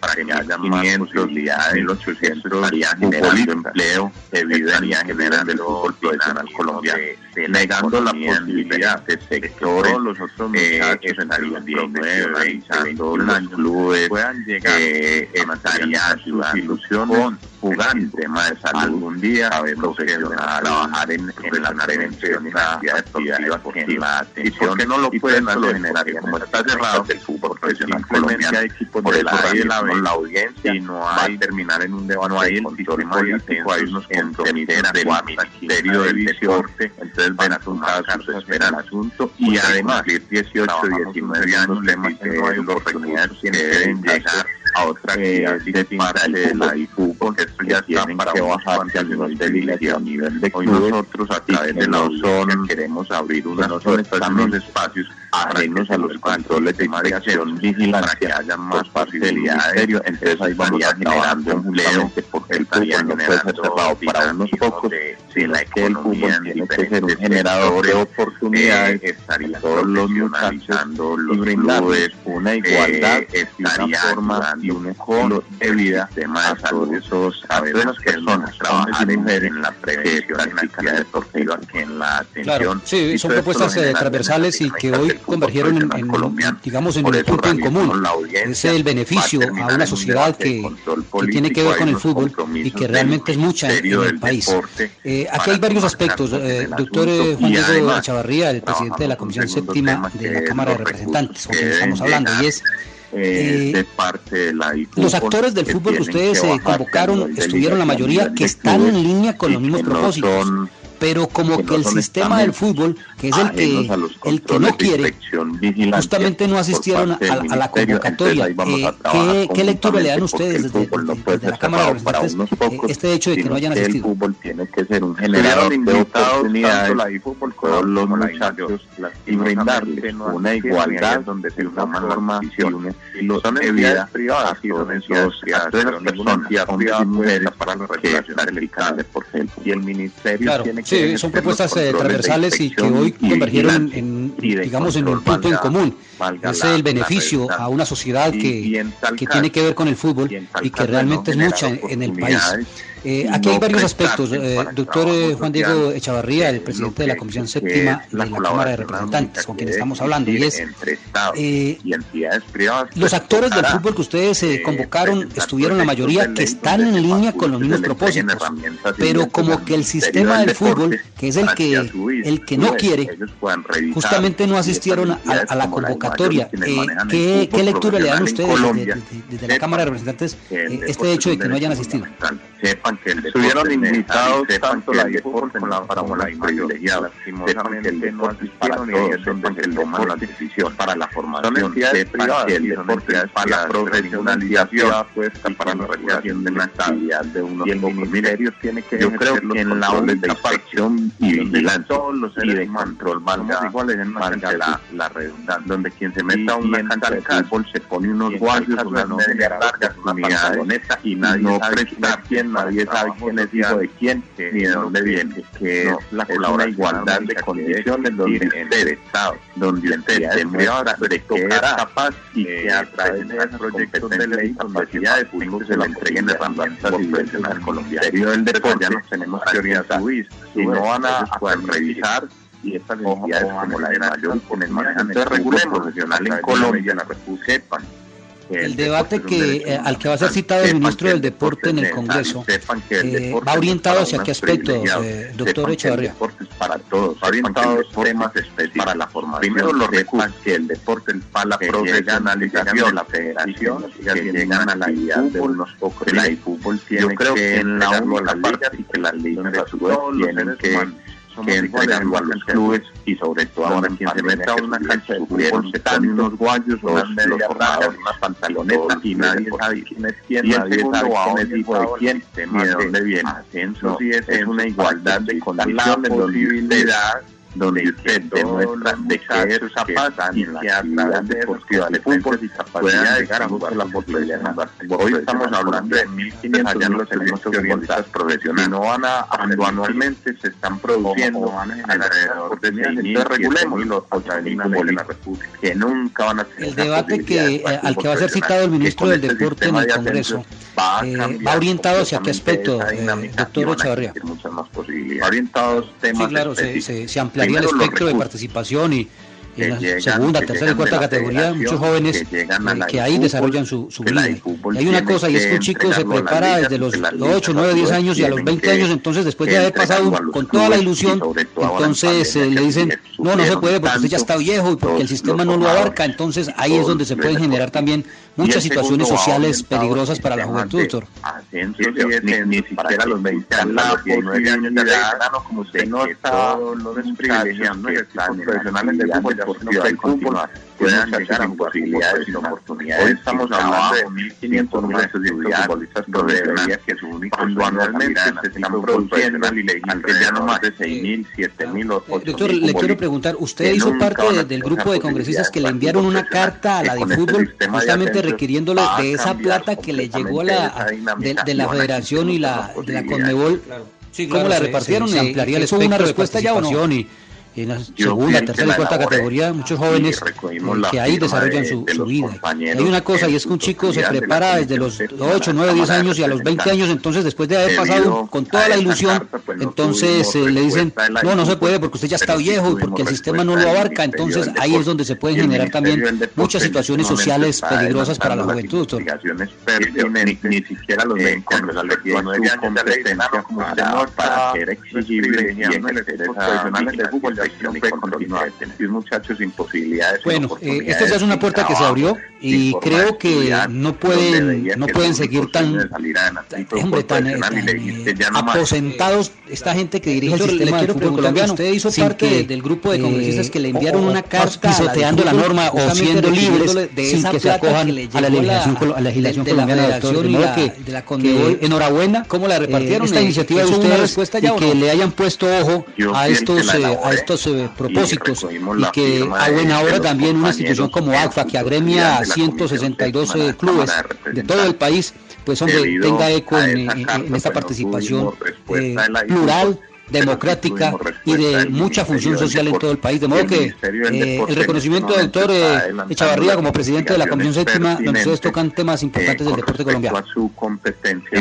yo los invito a todos a que sumemos y ejercer esa esto no puede ser de uno ni de dos ni de tres ni de los Bueno, eh, esta ya es una puerta que se abrió y creo que no pueden no pueden seguir tan Eso se trata de hombre, tan, eh, tan, eh, aposentados esta gente que, que no dirige el sistema tienen, del fútbol colombiano sin que, y que la única eh, posibilidad o- o es pas- pisoteando la norma o siendo no libres sin que se acojan a la legislación, a la legislación colombiana, doctor. De modo que, enhorabuena Pues invitación eh, esta es iniciativa de ustedes y que le hayan puesto ojo para a estos esto eh, a estos eh, propósitos y que a buena hora también una institución como ACFA que agremia a 162 Muchísimas gracias, eh, doctor Juan Diego Chavarría, el país, presidente de la Comisión Séptima de la Cámara de Representantes. en Muy formal. participación eh, plural, democrática y de mucha función social en todo el país. De modo que eh, el reconocimiento del doctor eh, Echavarría como presidente de la Comisión Séptima, donde ustedes tocan temas importantes del deporte colombiano. Silvia, yo los invito a todos a que sumemos esfuerzos. Mire, esto no puede ser de uno, ni de dos, ni de tres, ni de los integrantes de la Comisión Séptima de Cámara. Esto es de todas las personas que hacen parte del fútbol. Esto se trata de brindar oportunidades a todos esos muchachos que no las tienen, que han sido rezagados y que la única posibilidad es a través del fútbol. Esto no puede ser de unos privilegiados, sino que tiene que ser de abso- absolutamente de todos. Entonces la invitación es unámonos, trabajémonos para que esto sea una realidad y el fútbol colombiano pueda cambiar de una manera ostensiva. Muchísimas gracias, doctor Juan Diego Chavarría, presidente de la Comisión Séptima de la Cámara de Representantes. Muy formal. a usted y a todos los oyentes.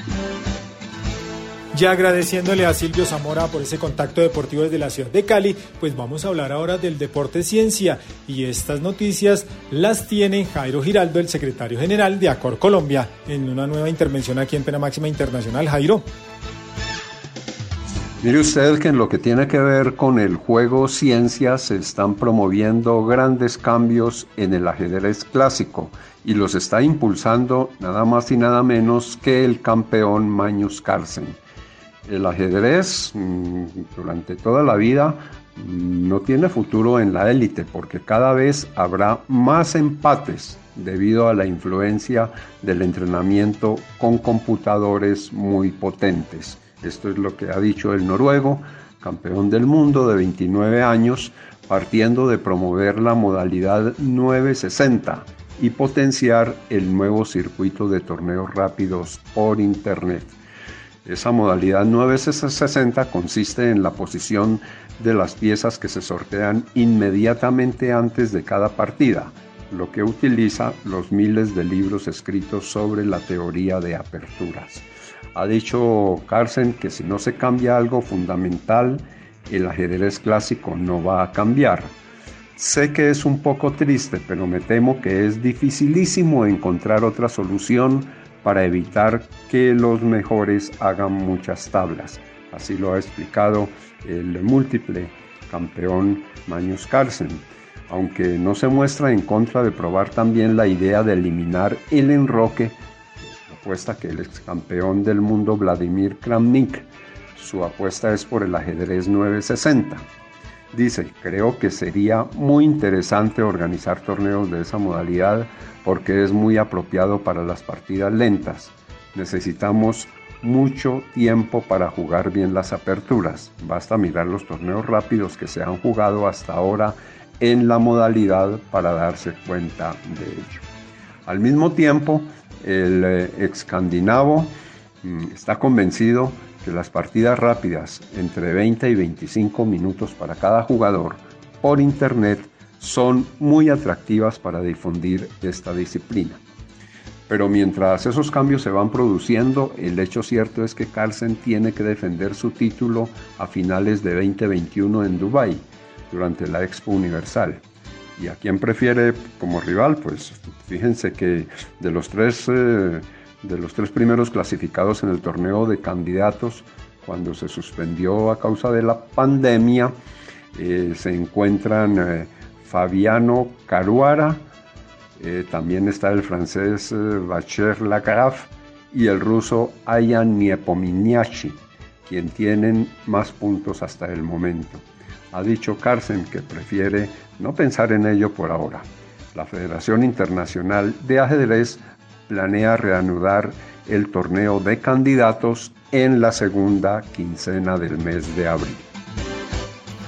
Ya agradeciéndole a Jairo Giraldo por toda la información del Deporte Ciencia, nos vamos ahora a la ciudad de Pasto porque el doblemente glorioso tiene una cita muy importante mañana por la Copa Colombia para buscar ese paso a la siguiente ronda de este torneo muy importante que da cupo a varios eventos internacionales. Don Gonzalo Chalo Jiménez, ustedes de la capital nariñense, por favor, con todas las noticias del Deportivo Pasto. Gracias, Edilson. Cordial saludo a usted, a los oyentes de Pena Máxima Internacional. El Deportivo Pasto ya se encuentra en tierras San Andresanas para afrontar su partido de Copa correspondiente a los octavos de final. Mañana a las 3 y 30 de la tarde en San Andrés. Una nómina eh, combinada viajó a la isla para afrontar su compromiso, entre ellos Diego Martínez, Andrés Cabezas, Cristian Tobar, Mayron Quiñones, Kevin Rendón, Marvin Vallecilla, Sebastián eh, Valenzuela, es un joven sub-20 de la cantera, Daniel Rojano, Miguel Martínez, Cristian El Copito Álvarez, Johan Campaña El Pastuso, Carlos Daniel Hidalgo, son algunos de los hombres que viajaron. Se destaca también Justin Joaquinoy, es uno de los pastuzos jóvenes de la cantera a quien se les va a dar la oportunidad. Quien gane, pues esta llave obviamente avanzará a la siguiente ronda en un partido único que reiteramos será mañana a partir de las 3 de la tarde entre el Real Santander y el Deportivo Pasto en la Copa eh, Play 2020. Por otra parte, el equipo profesional sigue trabajando para viajar a la capital de la República y afrontar el próximo domingo a partir de las 6 de la tarde el partido de vuelta correspondiente a los cuartos de final de la Liga Colombiana. Seguramente la misma nómina que le ganó a Santa Fe en el primer partido de, en el partido de ida será la que va a afrontar su compromiso definitivo este domingo en el estadio Nemesio Camacho El Campín. Con mucho gusto, desde Pasto, como siempre, Charo Jiménez de Acor Nariño y Acor Colombia. Y agradeciéndole a don Gonzalo Chalo Jiménez por toda la información del doblemente glorioso que pues ya está listo para enfrentar este partido por la Copa Colombia. Recordemos que es un solo juego, ahí no hay partido de vuelta, encuentro de vuelta, compromiso de vuelta, no. El que gane avanza a la siguiente ronda de la Copa Colombia. Por eso, si quedan empatados, se irían a definición desde el punto penalti, como le ha pasado a varios equipos que se han quedado por fuera. Varios grandes también han avanzado, pues favoritos al título en esta fase de la Copa Colombia. Así nos vamos a nuestra tercera pausa, es muy cortica al igual que las dos anteriores. Por favor, quédense con nosotros, síganos acompañando en este recorrido por el maravilloso mundo del deporte. Ya regresamos. Amigo hispano, All Florida Insurance lo está esperando en el 4905 de South Beach Highway en el condado Palm Beach. Llame al 561-588-8076. La atención de Leo y Mike en All Florida Insurance. Seguros para autos, para casa, para sus negocios. Toda una tradición en el sur de la Florida. All Florida Insurance. 561-588-8076. Te podría decir que hemos estado contigo en ese asado que clasificamos al mundial, o esa fecha que recibiste la primera quincena, o cuando te fuiste a vivir fuera del país. Así podría durar semanas contándote todo lo que hemos compartido juntos. Por eso Aguardiente Néctar creó la edición especial Amor por Colombia, que invita a los colombianos a comprarlo de esta tierra primero. Aguardiente Néctar, colombiano compra colombiano. Prohíbase el expendio de bebidas embriagantes a menores de edad. El exceso de alcohol es perjudicial para la salud. Es Navidad, ven a cantar. Tu voz junto a la nuestra suena. Llegó el momento esperado. Época de amistad, cariño, regalos y sueños. Ya llegó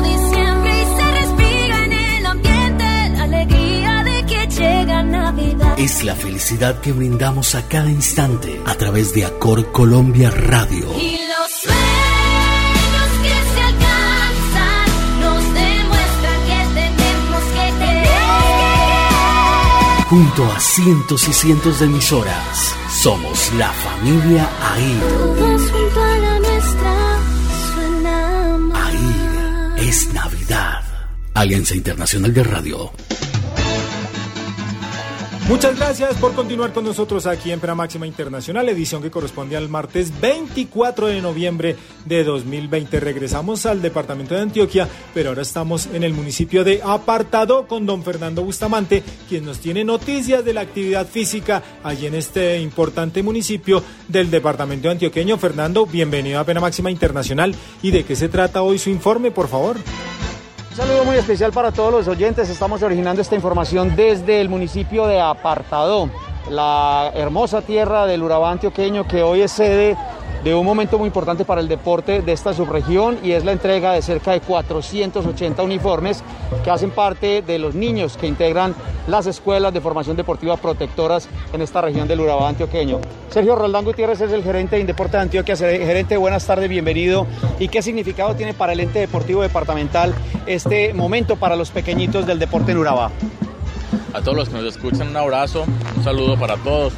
No, es que Apartado tiene una fuerza muy importante en la competencia y generar unos juegos de la ciudad donde todos interactúen con todos los protocolos de bioseguridad y que además estén todos los niños equipados y eh, que estén incentivados, pues eso es de un gran significado para el ente departamental. Claramente aquí está la fuerza del deporte del departamento en esta región de Urabá. Gerente, sigue siendo importante este potencial deportivo que se demuestra precisamente con, no sé, estamos viendo aquí cantidades de niños de todos los biotipos, de, de todas las disciplinas, pero sigue siendo Urabá una fortaleza en materia de deporte.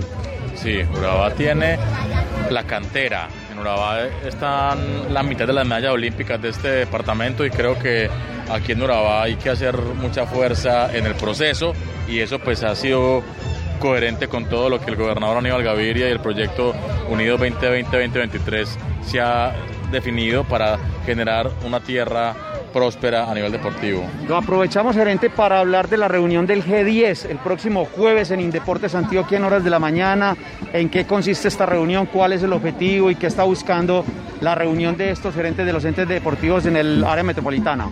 Ya empezaron los Juegos Metropolitanos, una apuesta muy importante y en esos Juegos Metropolitanos pues hay que afinar muchas cosas. Esa reunión del jueves es definitiva para mirar temas de juzgamiento, definiciones de sedes para algunos deportes y el tratamiento que se dará a las finales.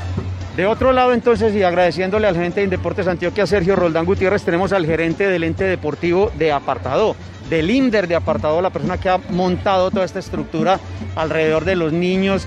Duan Mozo, bienvenido Duan, un abrazo muy especial, gracias por atendernos en esta tierra que tan cálidamente nos recibió en el mes de diciembre en los Juegos Departamentales. Duan, ¿qué significado tiene este momento de entrega de toda esta implementación para los pequeñitos del deporte de Apartado?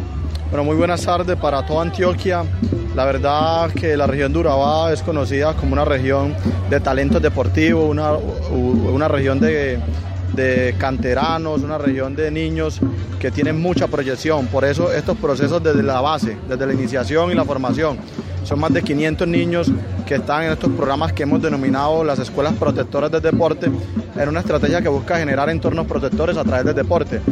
A, a medida que estos niños se formen en cada una de esas disciplinas deportivas, en esos procesos de iniciación, a futuro vamos a tener grandes campeones. Entonces, para nosotros la importancia de iniciar desde la base, desde que el niño empiece a mirar qué deporte le gusta, en qué deporte se puede adaptar y ya después el proceso de formación deportiva. Entonces, en apartado tenemos una apuesta muy grande entendiendo ese biotipo, ese potencial que tenemos nosotros acá, por eso implementamos todo este tipo de, de estrategia, este tipo de programa y bueno, con el acompañamiento de Indeportes Antioquia que es muy importante. Duan, ¿cómo les ha ido con los juegos internos? Cerca de 1.400 deportistas participando. Sigue siendo definitivamente Urabá una cantera del deporte, una reserva deportiva para nuestro departamento y para el país. Bueno, la verdad que ha sido algo novedoso para nosotros por todo el tema de la pandemia. Eh, no pensamos que iba a participar tanta gente eh, porque es algo súper nuevo para nosotros, pero fueron 1.400 deportistas que se inscribieron en 20 disciplinas y que hoy la estamos haciendo de manera presencial. De verdad que la gente está muy contenta, está muy feliz y nosotros estamos satisfechos por la participación de los deportistas. Y para nosotros es importante porque eh, no queremos que los jóvenes deserten de las disciplinas deportivas, porque en medio de un año difícil, que no hubo competencia, que no hubo eventos, entonces para nosotros es importante generar este tipo de espacios para que se sientan en competencia y el otro año sigan en los procesos de, formación porque acá hay muchos deportistas de proyección. A propósito, le iba a hablar precisamente, terminamos prácticamente este año 2020, las dificultades que se han presentado, por supuesto, con la pandemia, pero ¿cómo está proyectando el INDER de, INDER de apartado lo que viene para 2021? Bueno, nosotros seguir preparando nuestros diferentes seleccionados eh, en las diferentes disciplinas. Nosotros estamos trabajando para cuando nos toque competir de manera presencial en los diferentes eventos institucionales que tienen deporte, como son los juegos eh, departamentales, los juegos intercolegiados y bueno, con toda esa ilusión que tiene apartado de ganar los juegos departamentales, nos estamos preparando para eso. Y bueno, tenemos un reto también y es el centro de alto rendimiento, estamos trabajándole muy duro a eso. Entendemos la responsabilidad que tenemos hoy porque eso no es un proyecto de apartado, sino un proyecto de región, de departamento y de país. Entendemos la responsabilidad que tenemos como municipio y estamos haciendo frente a eso con Indeporte y con el Ministerio del Deporte. Pues esperamos que así sea, Duan. Muchísimas gracias por atendernos. Estábamos entonces con Duan Mozo, gerente del ente deportivo de apartado, INDER de apartado.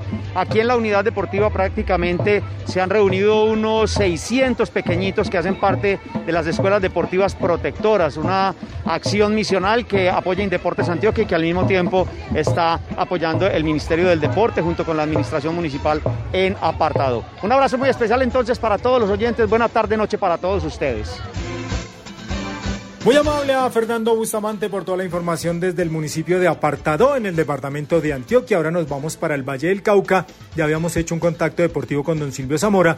Pues estamos de nuevo aquí en la capital mundial de la salsa porque el Deportivo Cali enfrentará en pocos minutos a Vélez Arfiel en Buenos Aires en búsqueda de al menos un punto en el partido de ida por los octavos de final de la Copa Suramericana, mientras que el América Femenino juega a esta hora ante Nacional en Medellín en los cuartos de final de la Liga Femenina. Vamos a Cali con Marco Antonio Antonio Garcés de Acor Valle del Cauca, quien nos tiene toda esta información. Marco Antonio, bienvenido a Pena Máxima Internacional. Edilson, ¿qué tal? Un abrazo, un saludo muy cordial para usted, para nuestros productores Julio César Campos, JJ Bobadilla, a todos mis colegas de Acor Colombia dentro y fuera del país y a toda la audiencia de Pena Máxima Internacional. Hoy con mucha actividad, sobre todo en el fútbol, porque en otros deportes también nos preparamos, pero hablando concretamente de esta fecha, hablaremos de lo que viene tanto para el fútbol femenino como masculino de los equipos del Valle del Cauca. 6 de la tarde, deseándole lo mejor, eh, deseándole éxitos al equipo de las Diablas Rojas que enfrentan Atlético Nacional en el Atanasio Girardot, una confrontación que se repite en cuartos de final como fue en 2019. Recordemos que el año pasado América ganó 1-0 en Medellín, gol de Catalina Usme, y en el Pascual Guerrero empataron 2 por 2. Incluso Nacional estaba arriba eh, 2-0 y eh, hasta el minuto 68 y luego América se recuperó y logró empatar para clasificarse a la semifinal. Repetimos entonces una confrontación que, se, que, que vuelve a darse en, el, en, la liga femenina entre una América que hizo 15 puntos de 18, solo perdió el clásico frente al América 3 por 0 en Palma Seca y un Nacional que clasificó como uno de los mejores terceros con, con 7 puntos de 18, lo que quiere decir que no es un buen momento el que atraviesa el equipo verdolaga, pero todos sabemos lo que representan estos partidos entre clubes grandes, así sea en la categoría eh, femenina. De otro lado, pues esperando también el partido de Copa Libertadores en Buenos Aires entre Deportivo Cali y Vélez Arfield. Un Cali que todos sabemos su potencial eh, ofensivo, no tiene mm, ninguna discusión, lo que produce el Cali de mitad de cancha hacia arriba y que en esta ocasión va a tener nuevamente a Agustín Palavecino, su cerebro y goleador, y aparte a un hombre que había tenido, que había estado por fuera de la, de la nómina titular durante tres fechas en Copa Suramericana por sanción de Conmebol. Y hablamos de John Vázquez, el extremo que ahora va por derecha, cambiando con David Caicedo. Antes era Caicedo a la derecha, pero las cosas eh, tuvieron una variación y ahora Alfredo Arias lo utiliza más por el sector izquierdo y al lado derecho va David Caicedo. Son los dos hombres que más buscan los costados abrir las defensas rivales para dejar en punta a Ángelo Rodríguez. Esperamos entonces que el Cali también saque un buen resultado porque necesita frente a un rival que, es complicado como Vélez Arfield, que tiene un esquema muy parecido. Es, es, un equipo que también le gusta salir con, con pelota limpia desde su sector defensivo y ojalá que el Cali tenga una buena presentación que corrija esos errores defensivos y de desconcentración que ha tenido en los últimos minutos, como ya lo vimos el pasado sábado en Liga frente a Equidad, cuando ganaba 1 por 0 y de hecho pudo ser un resultado más amplio, de mínimo 3 por 0, no concretó, que es otro factor a mejorar. Y después en esa desconcentración entre Andrés Balanta que había entrado en el segundo tiempo y Ángelo Rodríguez que no fue a marcar a Joan Castro, es su marcador, pues eh, se produjo ese empate en el minuto 89 que realmente pues dejó con un sabor agridulce esa presentación del Cali eh, en el estadio de techo, sobre todo por todo lo que hizo el equipo verde y blanco y que ojalá pues lo pueda repetir, pero con goles en el estadio de Liniers. Así las cosas entonces, esperando muy buena presentación de los equipos vallecaucanos y el América de Cali, pues una semana en la que debe trabajar duro para ir el sábado a las 8 de la noche al Atanasio Girardot a sacar un triunfo porque no le sirve nada más y tiene que ser un triunfo por más de dos goles de diferencia por el 2 por 1 que se produjo en el Pascual Guerrero. Sigue la resistencia contra Juan Cruz Real, la afición realmente pues no, no soporta más, de hecho eh, hay mucha desilusión después del resultado negativo frente a Nacional en el Pascual Guerrero. Algunos hinchas se apostaron afuera del Pascual Guerrero después de la puerta de maratón sobre la tribuna sur y le tiraron huevos al bus que llevaba a todo el plantel de regreso al hotel. No es un buen momento entonces. Eh, situaciones que se dan por decisiones mal tomadas desde su máximo accionista Tulio Gómez que nos había dicho a este servidor, incluso en una nota que, que radiamos aquí en, en pena máxima internacional, que necesitaban un técnico que cobrara la mitad de Guima. Pero qué equivocación, por lo menos en lo que hemos visto hasta ahora se cometió al traer a un hombre que pues no tenía experiencia ni la trayectoria para estar al frente de un equipo como América de Cali. Y para verdad es el tiempo hasta ahora, repito, si no consigue ese objetivo, el día sábado en el Atanasio Girardot, pues se habrán perdido todas las competencias que América tenía para la temporada y dirá chao, hasta luego, hasta el 2021. Esperemos entonces qué es lo que, lo que puede ocurrir el sábado en, en Medellín, porque la afición no resiste más un mal resultado por parte del equipo Escarlata. No hay confianza, eh, se sabe que se fueron jugadores importantes, pero lamentablemente en la parte futbolística, salvo algunos mm, trozos de partidos como el que se le vio frente a Gremio y el mismo primer tiempo frente a Nacional de Medellín, pues lo demás realmente eh, no ha sido positivo para Juan Cruz Real al frente del equipo Escarlata. Fue todo, Edilson, con mucho gusto. Servido por Marco Antonio Garcet de Acor, Valle del Cauca. Un abrazo y feliz noche para todos. Marco Antonio Garcés, muy amable por todo el reporte en lo que tiene que ver con la Liga Femenina, también con ese importante compromiso de los azucareros a esta hora frente a Vélez Arfiel de Argentina. Pues le deseamos muchos éxitos al Cali, al técnico Alfredo Arias y que pues se traigan un importante resultado desde territorio argentino. Vamos ahora a la ciudad de Manizales con don Duan Marín, quien nos tiene un invitado muy especial. Duan, usted aquí en Panera Máxima Internacional, por favor. Saludamos en Acor Colombia Radio eh, mm, desde Manizales, la capital del afecto, a Duan Alfonso Carvajal. Actualmente es el entrenador del levantamiento de pesas en el departamento de Caldas y la Acor Caldas precisamente lo ha seleccionado como el entrenador de mayores logros en la temporada 2019. En lo personal, ¿eso para usted qué significa? Bienvenido y buenas noches. Bueno, buenas noches para todos los eh, audientes. Eh, significa un logro pues sin precedentes en este campo. Sabemos que es el segundo año consecutivo, pero este año tiene un valor altamente eh, excepcional por el tema de todas las competencias internacionales que se dieron el año inmediatamente anterior, donde se logró posicionar varios pesistas de Caldas en el ámbito internacional, en el ámbito nacional. Eso también hay que reconocerlo, que este trabajo no se puede hacer sin la materia prima que son los deportistas como tal. Ellos ponen su grano de arena, eh, haciendo las cosas bien y creyendo en uno como entrenador.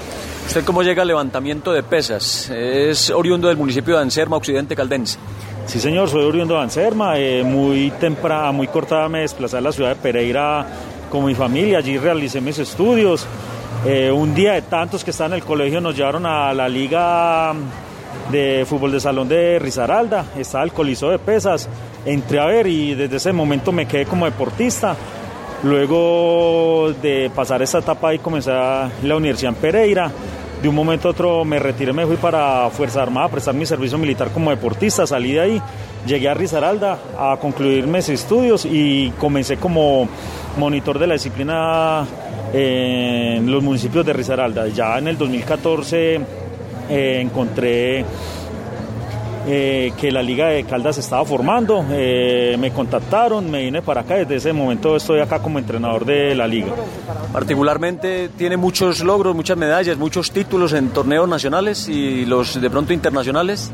Sí señor, desde el 2015 que llegamos comenzamos a a entregarle medallería al departamento con algunos atletas que vienen reprateados y otros que se comenzaron a formar acá, como en el caso de Juego Intercolegiado Supérate. 2015 se obtuvieron medallas en eventos nacionales y de Juego Intercolegiados. 2016 igual, ya en el 2017 comenzamos en el ámbito internacional con algunos deportistas de las categorías juveniles y mayores, ya lo que fue 2018 eh, uno de los mayores logros fue medalla de plata en Juegos Suramericanos en Cochabamba eh, medalla de plata y bronce en Juegos Centroamericanos del Caribe en Barranquilla. Y el año pasado, 2018, 2019, se obtuvo medalla de bronce con, con medalla de plata con John Jairo Serna en Juegos Panamericanos en Lima, Perú. ¿Por qué? Y no lo olvido, el presidente de la Federación Colombiana de Levantamiento de Pesas eh, explicaba muy bien eh, en una presentación de un torneo internacional en Manizales que aquí en la región, por su biotipo de los muchachos, de las muchachas, que quieren llegar se da con mucha propiedad. ¿Eso para ustedes facilita la llegada de los eh, practicantes de levantamiento de pesas a estas instancias que usted pretende? Sí, señor. A ver, hay que reconocer que podemos tener potencias por encima de nosotros que son como Antioquia, Valle, eh, la misma costa atlántica por ya por la por el tema de la raza afrodescendiente.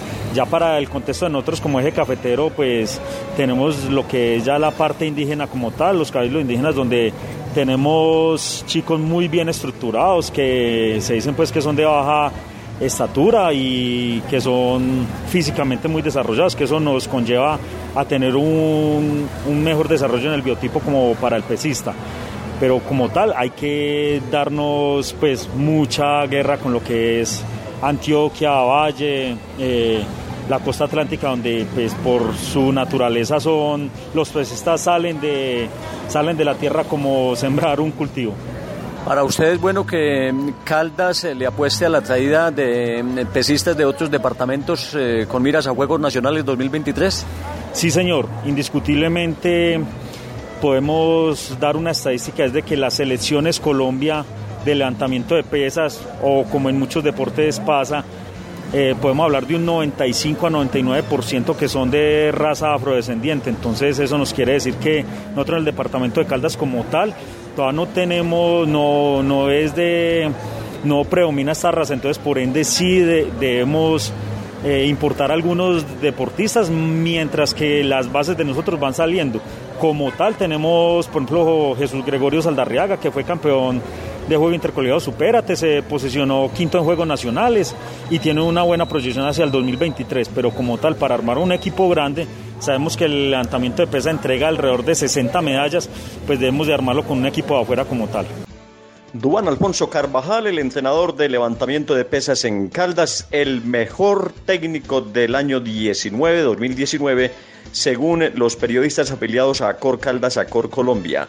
En otras informaciones, el Once Caldas ahora trabaja pensando en Millonarios, el rival al que venció tres goles por uno en el Campín en la primera fecha de la liga en el torneo Todos contra Todos. Fue otra historia muy diferente a lo que terminó el equipo eliminado anticipadamente de la siguiente fase. Solo quedaron ocho, pero el Once Caldas quedó entre los once que van al torneito de consolación, al que llama un amigo en Estados Unidos el torneo de las princesas. Pero igual va a pelear por una casilla a torneo internacional, la Copa Sudamericana. Se habla de la salida de varios que tienen contrato y que seguramente de 10, 5 no deben continuar para la próxima temporada. Y hoy desde Cartagena se dice que el señor Uber Boder, actual técnico del Once Caldas, estaría en los planes del Independiente Medellín, parte de la especulación periodística.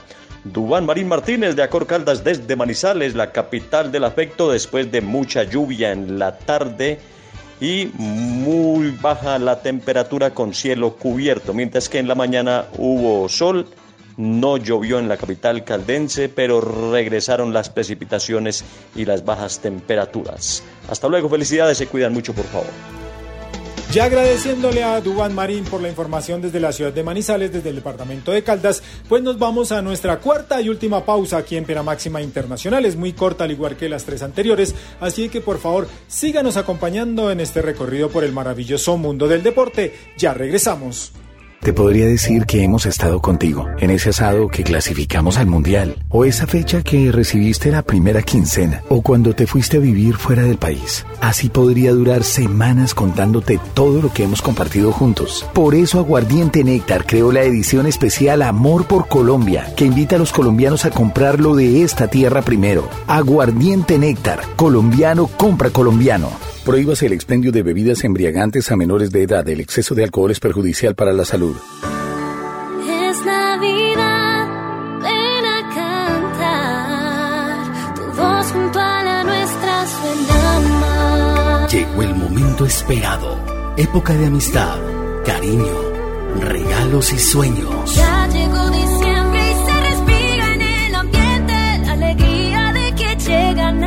Es la felicidad que brindamos a cada instante a través de Acor Colombia Radio. Y los sueños que se alcanzan nos demuestran que tenemos que querer. Junto a cientos y cientos de emisoras, somos la familia AIR. Todos junto a la nuestra suena más. Es Navidad. Alianza Internacional de Radio. Amigo hispano, All Florida Insurance lo está esperando en el 4905 de South Beach Highway en el condado Palm Beach. Llame al 561-588-8076. La atención de Leo y Mike en All Florida Insurance. Seguros para autos, para casa, para sus negocios. Toda una tradición en el sur de la Florida. All Florida Insurance. 561-588-8076. Muy amables por continuar con nosotros aquí en Pena Máxima Internacional este martes 23 de noviembre, muy cargado de noticias. Así regresamos ya a nuestra última sección del programa de hoy, pero vamos a hablar de la Liga de Campeones porque se jugaron importantes compromisos. Uno de ellos, el de Juventus frente al Ferenbaros, pues la vecchia señora ganó 2 por 1 con dos anotaciones, asistencias de gol del colombiano Juan Guillermo Cuadrado. El primero fue de Cristiano Ronaldo a los 35 minutos y el segundo de Álvaro Morata a los 92 minutos. Un Us- Usuni al minuto 19 descontó para el Ferenbaros. Entonces, buena presentación de Juan Guillermo Cuadrado en lo que tiene que ver con este triunfo de Juventus. Bueno, otros resultados del día de hoy, la jornada 4 de 6 que se disputan. El Rennes francés perdió 1 por 0 local frente al Chelsea inglés. El Krasnodar perdió también de local 2 por 1 frente al Sevilla de España. El Manchester United ganó 4 por 1 al Estambul. El Dinamo de Kiev perdió 0 por 4 en el- recibiendo al Barcelona, los goles del Barcelona Des al a los 52 minutos, Brad White a los 57 y a los 70 y Antoine Griezmann a los 92, 4 por 0, entonces le ganó el Barcelona al Dinamo de Kiev en calidad de visitante. El Paris Saint-Germain le ganó 1 por 0 al Leipzig alemán con gol del infaltable de la estrella brasile- brasileña Neymar al minuto 11. Paris Saint-Germain 1 por 0 al Leipzig. La Lazio le ganó 3 por 1 al Zenit. El Borussia Dortmund 3 por 0 al Brujas. De Bélgica, Juventus, como lo advertíamos, 2 por 1 al Ferenbaros. Eso es lo que tiene que ver con la fecha de hoy de la Liga de Campeones. Los próximos compromisos, mañana Inter frente al Real Madrid. El conjunto merengue visita al equipo italiano. Liverpool frente al Atalanta de los colombianos Zapata Muriel. El Marsella frente al Porto de Luis Díaz también mañana. El Mönchengladbach frente al Shartak. El Olympiacos mm, recibirá al Manchester City. Esto es lo que tiene que ver los juegos de mañana, en el que también Atlético de Madrid recibirá al Lokomotiv de Moscú. El Ajax recibirá al Midland. Estos eh, partidos corresponden ya a mañana, la jornada 4 de 6 que tiene esta Liga de Campeones. Bueno, ya Julio César Campos, el presidente de Acor Cundinamarca, nos hacía pues un informe del deporte blanco del tenis. Pues estas noticias eh, nos las amplía también Jairo Giraldo, el secretario general de Acor Colombia, quien también nos tiene pues un resumen de lo que sucede con el deporte blanco a nivel nacional e internacional. Jairo, usted de nuevo aquí en nuestro programa, por favor. Como ustedes lo dice, por estos días está muy de moda el tenis. Pues ya tuvimos oportunidad de asistir a ese gran torneo de maestros durante toda la semana pasada.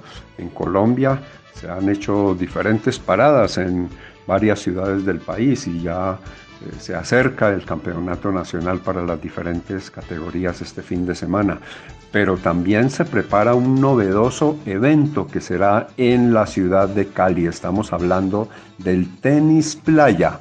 Desde el 2008 la Federación Internacional introdujo dentro de su organismo del Beach Tennis Tour y luego de 12 años Colombia tendrá la oportunidad de organizar su primer torneo en esta modalidad que día a día empieza a tener mayor cantidad de adeptos en todo el país.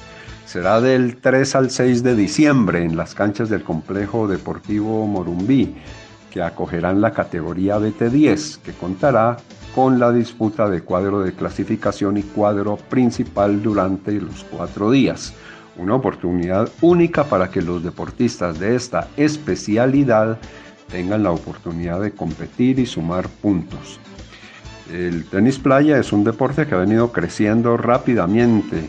Cuenta con una gran cantidad de profesionales y juveniles en todo el mundo. Se juega obviamente con las mismas raquetas de tenis y una pelota naranja en canchas de arena de 16 por 8 metros y una red, una red que está ubicada a un metro 70 centímetros de altura. Se juega con la misma puntuación del tenis, con la excepción de utilización de la regla del, del no edge al llegar a 40 iguales. Tampoco hay segundo servicio y repetición del servicio al momento del LED, mientras que en el tercer set se juega desempate a 10 puntos. En la actualidad, el Tour de la ITF de tenis playa cuenta con más de 300 torneos en 37 países, incluyendo grandes eventos como el Mundial de Tenis Playa, el Mundial por equipos, campeonatos regionales en Europa, África y en toda América. Esta categoría BT10 de la cual hace parte del evento en Colombia, pertenece al último escalón de los torneos en el Tour. tienen la característica que no entregan price money. Por encima se encuentran los eventos BT50, 100, 200 y 400, así como los Sand Series. Estos BT10 le dan 10 puntos válidos para el ranking de la ITF a quien finalice como campeón. 6 puntos al finalista, 4 a los semifinalistas y 2 puntos a cada uno de los 4 finalistas. Esta es eh, la nueva modalidad que veremos durante la primera semana de diciembre en la ciudad de Cali, el tenis playa. Muchas gracias a Jairo Giraldo por esa información del tenis y ahora vamos a hablar de la liga femenina porque hoy ya empezó la segunda ronda de lo que tiene que ver con el campeonato profesional en nuestro país y pues toda la información con Mario Bustamante, quien está al pie del fútbol femenino, porque también el fútbol femenino tiene un espacio aquí en Pena Máxima Internacional. Mario, bienvenido a nuestro programa. Edison compañeros, mm, les informo que arrancó la fase siguiente de la Liga Femenina Betplay muy temprano con el partido Real San Andrés y el cuadro Deportivo Independiente Medellín, conjuntos que empataron a ceros en el inicio de esta fase del fútbol femenino. A esta hora, sobre el minuto 30 aproximadamente del primer tiempo, se están enfrentando el equipo Atlético Nacional que oficia como local en el estadio Atanasio Girardot ante el cuadro americano, el, actual campeón de este certamen. Fue el campeón del año pasado, las chicas del equipo América de Cali. Juegan en el estadio Atanasio Girardot y después cerrará la jornada sobre las ocho pasaditas el cuadro Independiente Santa Fe que tiene un muy buen equipo junto con el cuadro americano que también muestra otra faceta interesante y eh, el cuadro deportivo independiente, Medellín que según los entendidos y los que hemos visto esos, esos eh, equipos son los equipos que tienen la opción de llevarse el título bueno, un Santa Fe que no ha perdido, no perdió en su fase clasificatoria y lleva un muy buen promedio de goles ante el cuadro Atlético Junior de la ciudad de Barranquilla en el estadio Romelio y Martínez de la capital atlanticense. Y cierra la jornada de mañana en el estadio Palmaseca de la ciudad de Cali, el equipo eh, local, el Deportivo Cali, ante el cuadro Independiente Santa Fe del equipo dirigido por el profesor Erazo. Entonces, esperemos los resultados al final de la jornada para mañana, entregarles toda la información de lo que es esta jornada del fútbol femenino que ya está en su recta final. Em, en esta información que tenemos del cuadro en Santa Fe y de esta liguilla final, Em, presentamos la voz del profesor Erazo, el técnico del cuadro Independiente Santa Fe. Eh, si bien los partidos todos son diferentes y los rivales en esta fase van aumentando el nivel de competencia, eh, me quedo con el orden táctico del equipo. Eh, discutiblemente el equilibrio que tenemos en el ataque y la defensa pero creo que tenemos que mejorar un poco en, el, ritmo de juego. Eso va a ser fundamental para nosotros y nos va a dar un, plus diferente y vamos a, hacer un, equipo más compacto. Eso tiene que ver mucho con, eh, la disposición también, tanto individual como colectiva. Y bueno, eh, estamos trabajando para ir mejorando cosas. Bueno, sabemos de Junior que es un, equipo bastante fuerte en el medio campo, con unas jugadoras rápidas arriba. Eh, en la zona volante también de, defensa tiene unas jugadoras bastante corpulentas, altas. Eh, pero nosotros vamos a hacer nuestro fútbol, vamos a tratar de hacer nuestro fútbol y eh, tratar de jugarlo a lo que Santa Fe quiere que, y que hemos entrenado y, pienso que eso va a ser el, el éxito del partido, ¿no? Por toda la garra y las ganas que, y el orden que pone Santa Fe. Con mucho gusto para todos los oyentes y compañeros de Pena Máxima desde la capital fría, lluviosa, les informó Mario Bustamante, socio activo de Acor Cundinamarca. Y así vamos llegando al final de Pena Máxima Internacional, edición de este martes 24 de noviembre de 2020. Nos estamos despidiendo, pero como ya es costumbre, les vamos a entregar el reporte que nos llega desde el Gobierno Nacional a través del Ministerio de Salud y de la Protección Social respecto a cómo va el COVID-19, la pandemia en nuestro país y dice lo siguiente, reportamos 7.515 casos nuevos, hoy se procesaron 53.221 pruebas, PSR fueron 34.351, de antígenos 18.870, casos activos 56.084 y los muertos hoy 198 en las últimas 24 horas pues en lo que tiene que ver a los fallecidos por COVID-19 en nuestro país, 198, nada que baja esa cifra. Entonces en nuestro país dice que los casos confirmados son 1.262.494, los recuperados 1.167.857, los casos activos 56.084 y los muertos ya llegan a 35.677. En el mundo, los casos confirmados son 59.307.493, los recuperados 38.081.416 y los muertos 1.397.672. El reporte de los nuevos casos en nuestro país se da, se da de la siguiente manera. Recordemos que fueron 7.515 casos nuevos. En Bogotá 2.305, en Antioquia 1560, en Valle 1078, en Caldas 306, en Norte de Santander 232, en Cundinamarca 218, en Boyacá 203, en Cartagena 191, en Santander 168, en el Quindío 126, en Barranquilla 116, en Arauca 108, en Risaralda 102, en el Tolima 85, en Cauca 83, en el Huila 74, en Santa Marta 70, en el Cesar 61, lo mismo que en el Meta, en el Atlántico 53 casos positivos nuevos, en Sucre 50, en San Andrés 47, en Nariño 43, en Córdoba 36, en el Magdalena 30, en Casanare 27, en el Caquetá 26, en Guajira 23, en Bolívar 17, en el Putumayo 14 y en el Chocó 12 para un total de 7000 515 casos nuevos en nuestro país, lo que sigue preocupando pues también las muertes, ya nos acercamos a las 36 mil personas fallecidas en Colombia por culpa del COVID-19, así que por favor pues a seguir los protocolos de bioseguridad para ganarle la lucha, la batalla a esta pandemia aquí en Colombia y por qué no en todo el mundo. Utilicemos el tapabocas bien puesto, por favor, como lo recomiendan las normas, las leyes a través del Gobierno Nacional y el Ministerio de Salud y de Protección Social. Así nos cuidamos nosotros, cuidamos a nuestras familias, a nuestros vecinos, a las personas con quienes compartimos el servicio público, también con quienes nos encontramos en los centros comerciales, en los diferentes establecimientos, en las tiendas de barrio y pues también los familiares a los que vamos a visitar, pues si cumplimos con los protocolos de bioseguridad, pues seguramente le vamos a ganar la batalla de esta pandemia. Así nos vamos despidiendo de Pena Máxima Internacional. Agradecimiento muy especial para Julio César Campos y don JJ Bobadilla por la excelente producción de nuestro programa. Para Fay Berollos, el presidente de Acor Colombia, por su respaldo y apoyo.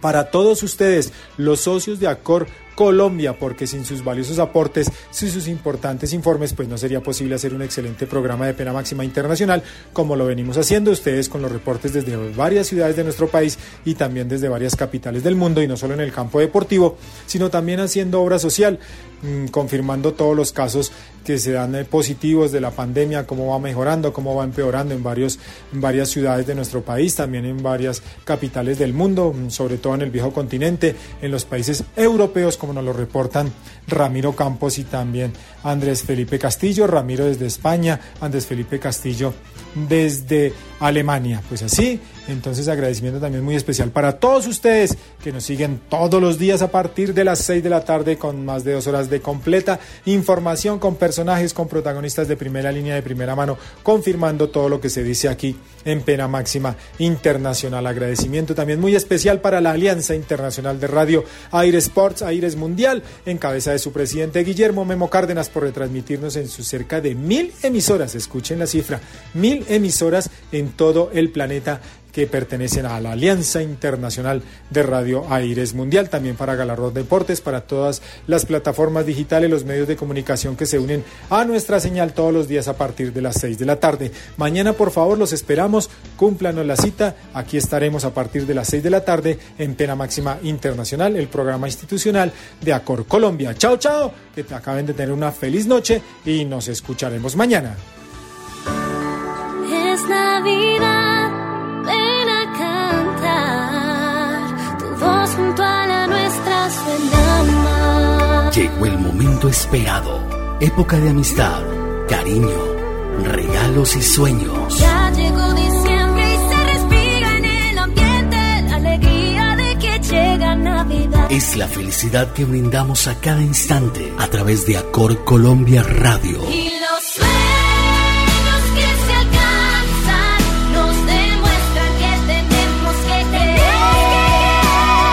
Junto a cientos y cientos de emisoras, somos la familia AIR. Todos junto a la nuestra suena más.